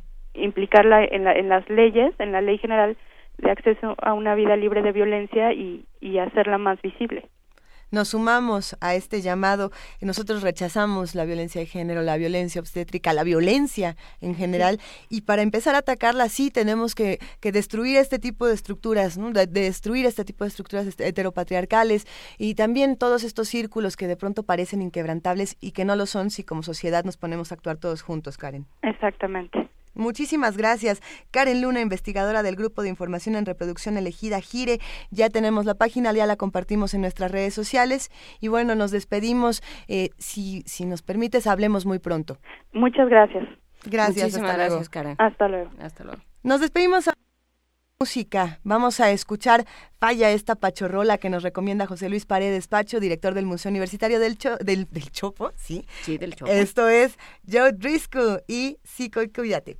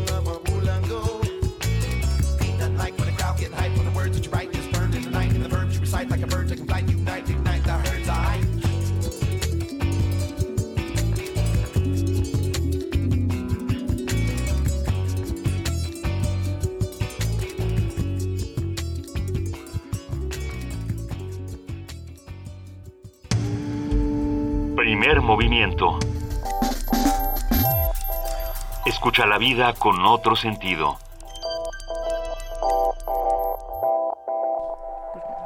Son las 9 de la mañana con 36 minutos. Estábamos aquí bailando en la cabina de Radio UNAM. Gracias a José Luis Paredes Pacho por esta recomendación. Si quieren escuchar música, si quieren compartir con nosotros más contenido, escríbanos. Estamos en arroba P Movimiento, en diagonal Primer Movimiento UNAM y en el teléfono 55 36 43 39. Y ahora nos vamos a nuestros dilemas bioéticos. Esta mañana es momento de que platiquemos con Jorge Linares del Programa Universitario de Bioética. Muy buenos días, Jorge. Hola, hola, Juan Inés, ¿cómo están? Bien, ¿y tú cómo estás? Muy bien. ¿Qué, ha pasado con el captagón, la droga de los yihadistas? Sí, ha habido varias notas, quería comentar de, la, otras semanas, eh, sobre esta, esta anfetamina que se producía desde los 60, pero se dejó de, de vender por sus, sus efectos eh, tóxicos. Eh, es, una, es una mezcla de metanfetamina con, con cafeína y eh, lo interesante, bueno y preocupante es que eh, parece que se está se está usando entre los los yihadistas, eh, entre los terroristas que cometen estos atentados terribles por los efectos que produce. Resulta que según los testimonios de los consumidores, esta droga eh, puede inhibir tanto el dolor como el miedo. Y entonces imagínense lo que resultaría o que resulta si es si es verdad que le están tomando estos individuos eh, una persona que puede anular estas dos emociones y pues cometer cualquier tipo de actos sin ningún reparo. Eh, ya alguna vez habíamos hablado, esto es una discusión en neurótica muy interesante, eh, qué pasaría con estas drogas que aplanan las emociones o que dejan, digamos, la empatía eh, suspendida durante un rato. Esta, esta droga, si, si es así, esta mezcla de anfetaminas con cafeína, eh, produce un estado de alerta eh, extremo, la gente no duerme durante horas, está, está activo, pero además está, eh, digamos, con estas emociones aplanadas, por decirlo de, de algún modo, ¿no? Y resulta que en Siria y Líbano se está produciendo al por mayor, eh, después de que se había prohibido en otros países. Es una droga muy peligrosa, como, todas las metanfetaminas, desde luego produce adicción y pues el efecto que, que se puede usar en esta ocasión, en este caso, pues es terrible, ¿no? Una persona que entonces no pueda eh, experimentar ya ningún titubeo o duda moral ante los actos terribles que va a cometer una vez que ha tomado una vez que ha tomado la droga. Eso nos explicaría quizá eh, parte de la sangre fría y de lo terrible de estos de estos actos, ¿no? ¿Cómo ven? Pues eh, sí, eh, hemos hablado, como dices, Jorge, de este de este asunto de qué hace uno con las emociones y de esta de esta tendencia a, a suprimirlas con, con diferentes sustancias, ¿no? Este, los la, la pues la popularidad que han cobrado ciertos ansiolíticos, eh, ciertos antidepresivos, ¿no? Y ahora hablas de esta mezcla de metanfetamina con cafeína. Con cafeína. Que lo que permite entender es, bueno, pues cómo, cómo se enfrenta uno al horror. ¿Por qué, ¿Por qué nos tenemos que anestesiar contra el dolor? Digamos, el caso de los yihadistas es extremo, ¿no? Pero, pero no solo sucede ahí. Claro, ahí lo que pasa es que se potencia la capacidad de, cometer un acto que se saben claramente que es terrible y que puede producir miedo, eh, angustia, eh, duda, sobre todo el problema de la duda moral que puede tener alguien que debería tener al, al matar a gente, sobre todo inocentes. Yo me imagino que muchos estudiantes quisieran tomarla para antes de los exámenes y cosas así, pero pero bueno, no es no es muy recomendable. No, no, no, no demos ideas, no. no, pues este eh, y sé que muchos estudiantes toman cosas, eh, Ritalin y lo que sea, para tratar de concentrarse, para vencer la ansiedad. Eh, se sabe del uso de, de, muchas sustancias en el caso de gente que tiene que tener control eh, físico y mental, ¿no? Digamos, este. Y bueno, en las guerras los, los ejércitos han utilizado eh, drogas durante todo el tiempo. Eh, se sabe muy bien experimentos con LSD, con metanfetaminas, cocaína, etcétera, ¿no? Eh, la verdad es que ahí, por ejemplo, la marihuana no sirve de mucho, ¿no? Relaja a la gente y entonces los soldados tienen que estar en alerta máxima. Entonces, esto sería pues una, una de las formas modernas de, de control mental que están utilizando los, los terroristas, en este caso los yihadistas del, del Estado Islámico. Y contra esas personas, pues en ese estado es muy difícil, muy difícil este eh, pelear, digamos, ¿no? Siempre ha sido la idea de, de poder producir un estado de, de control total para que entonces los soldados actúen como una verdadera máquina de matar. Eh, hay un documental que precisamente la BBC comparte donde se habla de la droga de la guerra de Siria. Y, bueno, hay una entrada dentro de la BBC donde se, donde se entrevista a diferentes personas que dan los testimonios de qué, es lo que se siente al consumir esta droga. No solamente los terroristas, sino las personas que viven en estos lugares y que, bueno, están expuestas al terror constante, que están expuestas a violencia extrema y, que, y que están buscando también estas alternativas para escapar de una realidad como esta, ¿no? Y bueno, leyendo algunos de los testimonios, dice, por ejemplo, ya no sentía miedo después de tomar Captagón, ¿no? Eh, eh, me sentía dueño del mundo como si tuviera un poder que nadie tiene y, las frases las frases que, que, se dan en estas entrevistas son interesantes porque también no, solamente estamos hablando de una droga que propicia la violencia sino que nos mantenga en un estado de alerta para defendernos de esta misma violencia eh, finalmente qué es lo que tendríamos que estar tratando de, detener el consumo o lo que lo produce, ¿no? Ahí hay, hay un problema interesante. Sí, debemos la. Sí, es que ahí está, ahí está el tema y creo que es un tema que, que toca de lleno a la bioética, que es eh, cómo se justifica la violencia, ¿no? Este, ahorita, en este momento está transcurriendo el debate en el Parlamento británico sobre si seguir, si bombardear otros espacios en Siria en contra de los yihadistas, pero por supuesto no es en contra del Estado Islámico, Islámico y los yihadistas, sino, pues, desde luego en contra de población civil. Claro, porque no es, las, las bombas no discriminan. Entonces sí, ¿por qué, ¿por qué tienen que existir estas estas drogas, como dice Luisa, ¿por qué tiene que existir esta posibilidad de escapar a una realidad eh, donde la violencia se ejerce sin que podamos eh, tener ningún tipo de, injerencia en el asunto? ¿Cómo se ve desde la bioética?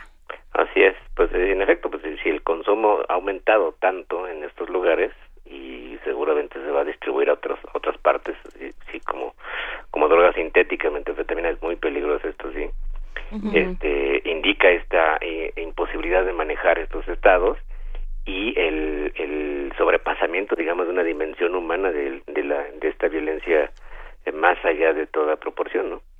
El, el, caso de, del Captagón, Jorge, a mí me recuerda muchísimo a lo que ocurrió eh, hace un par de años, el año pasado, en Rusia con el Crocodile que precisamente es una droga peligrosísima, que bueno, se ven en los efectos, se ven en imágenes, se ven en videos, es, es, es aterradora para muchos de nosotros. Y el asunto es que, bueno, ¿quiénes son los que la consumen? Los marginados, los que viven en estas comunidades que no tienen ninguna otra opción, no tienen alternativas de otra cosa, y cuando, de, la misma manera, cuando uno escucha los testimonios, ellos dicen, es que no tengo otra cosa. ¿No? exactamente. Entonces, la, pregunta ahí es, ¿quién les está también dando estas drogas a estas, a, estas poblaciones que no tienen nada? Sí, el punto es que está subiendo la producción y, y el consumo es un, finalmente es un negocio, como en todo el de las drogas ilícitas, y este pues muestra digamos esta terrible realidad a la que nos enfrentamos hoy día. Sí, habría que hablar de las sustancias como instrumento de dominación, ¿no? Sucedió con el alcohol en, eh, en, los pueblos indígenas, en, en México y en, y en Estados Unidos, ¿no? Este, cómo, cómo de pronto las sustancias ayudan a ser una herramienta de, de dominación y de control. Sí, es una hipótesis que se ha manejado eh, muchas veces. Eh, usted hay un autor, eh, un filósofo coreano alemán, eh, Myung Chul Han, que es que plantea ahora la idea de lo que llama una psicopolítica, ¿no? En lugar de una biopolítica, el, del control de las poblaciones mediante la reproducción o, o la sexualidad, eh, el control más efectivo obviamente sería el, control de las mentes. Y esto pues no se logra con métodos extraños o este de alta tecnología sino con con drogas con, con, con tecnologías de la información con internet etcétera en que uno puede eh, influir directamente en lo que piensa la gente, ¿no? En las emociones y en las respuestas eh, voluntarias e involuntarias cotidianas de la mayoría de las personas y, y algunas de estas sustancias eh, han tenido se han distribuido o dejado distribuir o dejado vender en, en varios países. Eh, no podemos despedirnos, Jorge, eh, ya que estamos hablando de, este tema de las drogas en diferentes partes del mundo, sin preguntarte qué opinas de, ahora que ya se abrió esta discusión que va a durar cuatro meses en el Congreso sobre la legalización del uso lúdico de la marihuana. Pues ojalá se, se debatan los argumentos eh, científicos que sí existen. hay hubo una, según el Universal, varios investigadores de la UNAM encabezados por la doctora Pasantes, también eh, presentaron un, un, recurso legal para para permitir, digamos, el uso de la marihuana eh, lúdicamente, porque ellos conocen bien que, si bien hay efectos que pueden ser riesgosos y preocupantes, no es una droga tan tóxica como, como estas drogas este, sintéticas.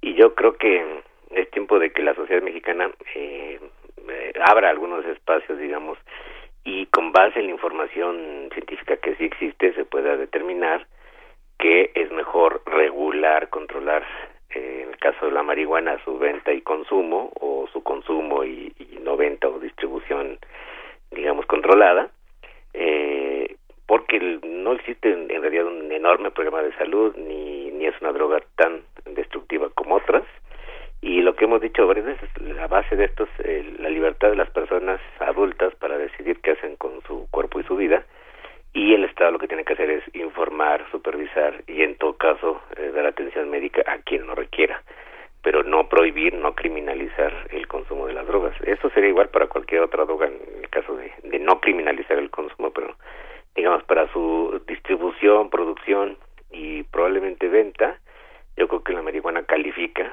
¿no? Este, como otras sustancias, eh, porque se ha demostrado que no es tan perjudicial y dañina a la salud como sería el alcohol, como incluso sería el tabaco y como, como desde luego lo son estas drogas sintéticas eh, como las eh, metanfetaminas que sí destruyen neuronas y causan un terrible problema a las personas que la consumen, además de la, de la adicción, ¿no?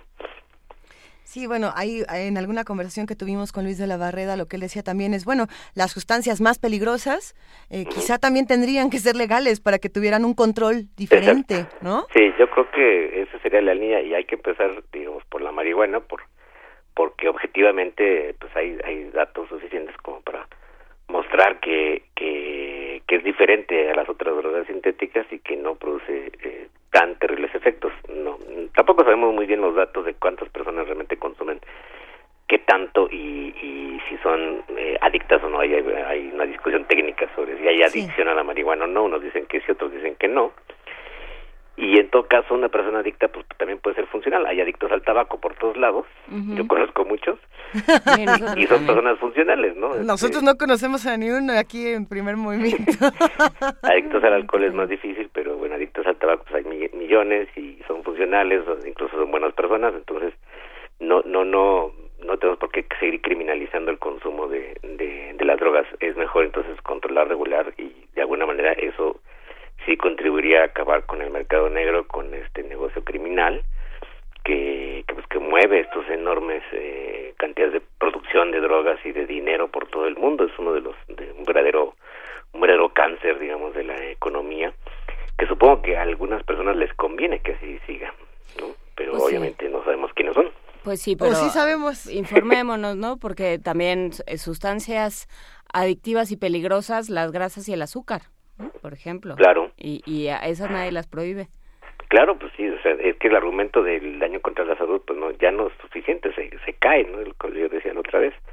Entonces, más bien, eh, pues eso, hay que no criminalizar y luego hay que tratar realmente los efectos eh, en la salud pública y controlar. O sea, no creo que tengamos un país de marihuanos y vamos a tener eh, gente dañada por la marihuana excepto que sean jovencitos que le empiezan a consumir desde, desde muy pequeños eh, y sí se ha demostrado que puede haber sí este eh, un efecto en, digamos en las funciones cognitivas después de un consumo de muchos años Sí, pero eso no quiere decir que ahorita no sea, no suceda y no sea accesible, ¿no? Lo que no hay es una política pública que lo que lo esté que, que se esté ocupando de ello. Exactamente. Sí, no, no, el Estado realmente no se ha responsabilizado del tratamiento de, de los adictos a, las, a las drogas psicotrópicas, ¿no? Ha sido muy, muy, suficiente el trabajo que se ha hecho en todos estos años. No, y nos hemos quedado en juicios morales, en prejuicios. Así es. Eh, ¿Nos podría decir el título del, del libro del que hablaste de, de psicocontrol? Ah, este es... Porque el autor era impronunciable. Yo creo que te lo acabas de inventar, no me digas. Chul, como Chul. Ajá. Chulhan. Chul. Chulhan. Ajá, así con Che. Ok, bueno, ahorita lo vamos con a H, obviamente, Chulhan, como escribimos todos los nombres orientales. Eh, su nombre de pila es Byung y se llama Psicopolítica. Lo ha publicado Herder, es, es un autor apocalíptico y catastrófico como los que me gustan. Sí, muerte y destrucción. Muy bien. y este y, a- y es ahora un fenómeno en, en Alemania en Europa este este filósofo digamos contemporáneo que, que escribe muy bien y Herder ha publicado eh, varios de estos eh, libros muy pequeños son como realmente como artículos Eh, entonces de psicopolítica plantea una pues una idea interesante una visión preocupante e inquietante sobre la realidad actual y cómo se está moviendo. Entonces el poder difuso no no no el, poder en el sentido del del control detrás del cual hay una mente perversa sino eh, la manera en que se regula la población con los nuevos medios tecnológicos Venga, Bueno, Jorge ahí Linares. te hablan. Entonces ya, ya te vamos a dejar ir. Dale.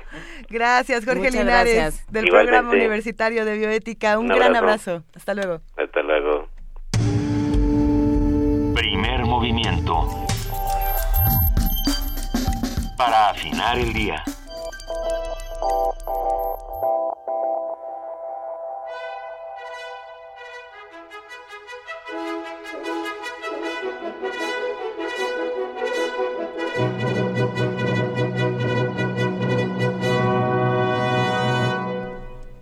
¿Qué está pasando? ¿Qué, qué se acerca? Una nube de polvo se ve en el horizonte y es Marianuche. ¡No! No, no, señoras y señores, es Tania Quiroz que nos va a platicar, tan perdón, Tamara Quiroz que nos va a contar qué va a pasar hoy en Radio UNAM. Tamara, buenos días, ¿cómo estás? Gracias Luisa, Juan Inés, muy buen día. Al terminar el primer movimiento, les invitamos a sintonizar el 860 de amplitud modulada para escuchar Chiapas Expediente Nacional. Después, a las 12, Consultoría Fiscal Universitaria, donde nos ofrecen un análisis y solución de dudas con respecto a temas fiscales más importantes y vigentes de nuestro país. A las 2 de la tarde tenemos Letras al Vuelo, difusión de las publicaciones de la Dirección de Literatura de la UNAM. También no se pierdan el cine y la crítica de Carlos Monsiváis a las 5 de la tarde. Esta semana tenemos las mil y una noches, en la llave, la clave, la nave, el ave del tiempo a las 23 horas. La barra de radiodrama con Sherlock Holmes inicia a las 6 de la tarde. Y por esta frecuencia, el 96.1, puedes escuchar Buffet Babel de la 1 a las 4 con Ambiente Pumas, Ambiente Puma con la maestra Mireya Imas, quien nos da consejos e ideas para fomentar el cuidado del medio ambiente en punto de las 3 de la tarde. El tema de hoy es justicia ambiental. También tenemos México en el aire a las 3.30. Eh, es la tercera entrega con la entrevista de Néstor García Canglini. No se pierdan a los muerdelenguas a las 9.30 de la noche en resistencia modulada. Y si eres de los que les gusta desvelarse, también tenemos Testimonio de Oídas, una serie de programas en donde escucharemos diversas semblanzas autobiográficas en alternancia con obras musicales de reciente creación a la una de la mañana.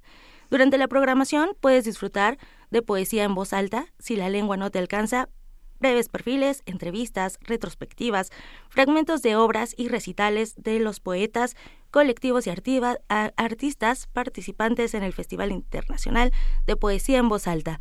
Por último, hoy es miércoles de teatro con imágenes de Rodolfo Jacuinde, un espectáculo que nos habla sobre el ser humano tratando de abrirse paso hacia la incierta perspectiva del futuro. Esta obra es totalmente gratis. Bueno, la entrada es libre y se presenta hasta el 9 de diciembre a las 8 de la noche en la sala Julián Carrillo. Y bueno, no olviden, nos encontramos en Adolfo Prieto 133, Colonia del Valle, a dos cuadras del Metrobús Amores. Que tengan un excelente día. Es la programación para hoy, miércoles. Tamara Quiroz, muchísimas, Muchísimas gracias. gracias. No, gracias a ustedes. Que tengas un gran día. Igualmente. ¿Y mañana qué pasa aquí en primer movimiento, Juana Inés? Mañana aquí en primer movimiento, tú Yo huyes ya me a la voy. Sí, ya me voy. Pero, pero regreso pronto. Regreso muy pronto. No, ya. regresarás el lunes, regresas. El lunes ya estaré por aquí. Pero, pero los voy a escuchar. Así que, ¿qué va a pasar? Sí, lo prometo. ok, muy bien, escúchanos. Vamos a, a, hablar sobre alcoholismo. En nuestro jueves de autoayuda vamos a hablar de del alcoholismo y de las repercusiones que tiene en la vida familiar, en la vida social, en los seres que hay alrededor y las comunidades que hay alrededor de una persona con, con esta enfermedad. Vamos a hablar también sobre Chabelo. Se va Chabelo, pero hace escuela. ¿Cómo?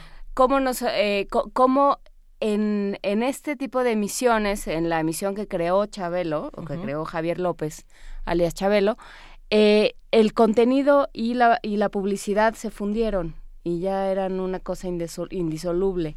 Entonces, bueno, pues, ¿qué, qué implicó esta fórmula para los medios en México? ¿Qué, nos en, qué taras nos dejó? ¿Qué, qué deudas tenemos? ¿Qué, qué cuentas tenemos que, que pedirle al señor Javier López y a su televisora, por supuesto, que vamos a hacer con ello. También vamos a platicar Órale. sobre Mark Zuckerberg y su y su extrañísimo anuncio de que va a dar el 99% de sus acciones al, a la filantropía, no nos ha dicho a qué. Se casó, tuvo una hija, si no me equivoco, una hija, y ya Max. quiere donar. Okay. Ya quiere donar, pero bueno, ¿a quién? ¿Cómo? ¿Qué implica la filantropía? ¿Qué implica que estos seres amasen esas fortunas inconmensurables en un, en un mundo donde, donde hay gente que se muere literalmente de hambre? Entonces, platicaremos eh, de, de, la filantropía y sus asigunes, digamos. ¿Y, ¿Y, qué está pasando también dentro de Facebook, no? Porque yo creo que tampoco, tampoco es gratuito decir, ay, bueno, ya voy a donar todo porque ahora soy feliz. Ay, siempre, siempre hay dos lados de este tipo de noticias. Sí, ¿no? o sea, sí es un momento de, oh, qué dichoso soy, o es un momento de, ah, por así convenir a mis intereses, ¿no? pues, Entonces, pareciera, pareciera, vamos a, vamos a platicarlo. Y eh, finalmente tendremos, como todos los jueves, al doctor Alberto Betancourt.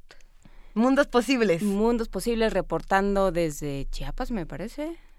Sí, desde, desde algún lugar nos va, nos va a contar qué nos es lo va que está ocurriendo con el mundo. Lo que está ocurriendo con el mundo, vamos a platicar mañana con Alberto Betancourt. Si no me equivoco, nos quedamos todavía con la conversación pendiente de lo que está pasando en Francia con François Hollande, con, con todos estos actos terroristas. Habrá que ver si la conversación sigue por ahí, porque eh, han pasado muchas cosas en estas semanas y con lo que ha ocurrido también con la COP21 en París, bueno, yo creo que, que que hay que no hay que, que, quitar la mirada de ahí. Precisamente eh, si algo se está discutiendo en este momento, tendría que discutirse es si hay otros mundos posibles. ¿Qué estamos entendiendo por progreso? ¿no? Pensando en el COP21, ah, qué bien vamos, todos hacia, hacia el barranco. Hacia la nada. Hacia la nada, ¿no? Todos hacia acabarnos el país, el mundo. No, del país de pasada. No nos lo acabemos, mejor escuchemos primer movimiento de lunes a viernes de 7 a 10. Juana Inés de esa jefa de información, como siempre es un verdadero privilegio estar contigo en el micrófono. Y bueno, mañana, mañana con quién estás que yo no estoy. Mañana va a estar con nosotros Alberto Candiani. Eso. Así es que le, le agradecemos enormemente que, que se descuelgue desde la resistencia modulada hasta, hasta estos micrófonos. Y bueno, pues nos, nos escuchamos. Luisa, muy buena suerte en la fil. Muchas algo. gracias. Ya les voy a traer un, unos libros que presentaré por allá. Perfecto. Nos despedimos. Esto es Primer Movimiento. El mundo desde la universidad.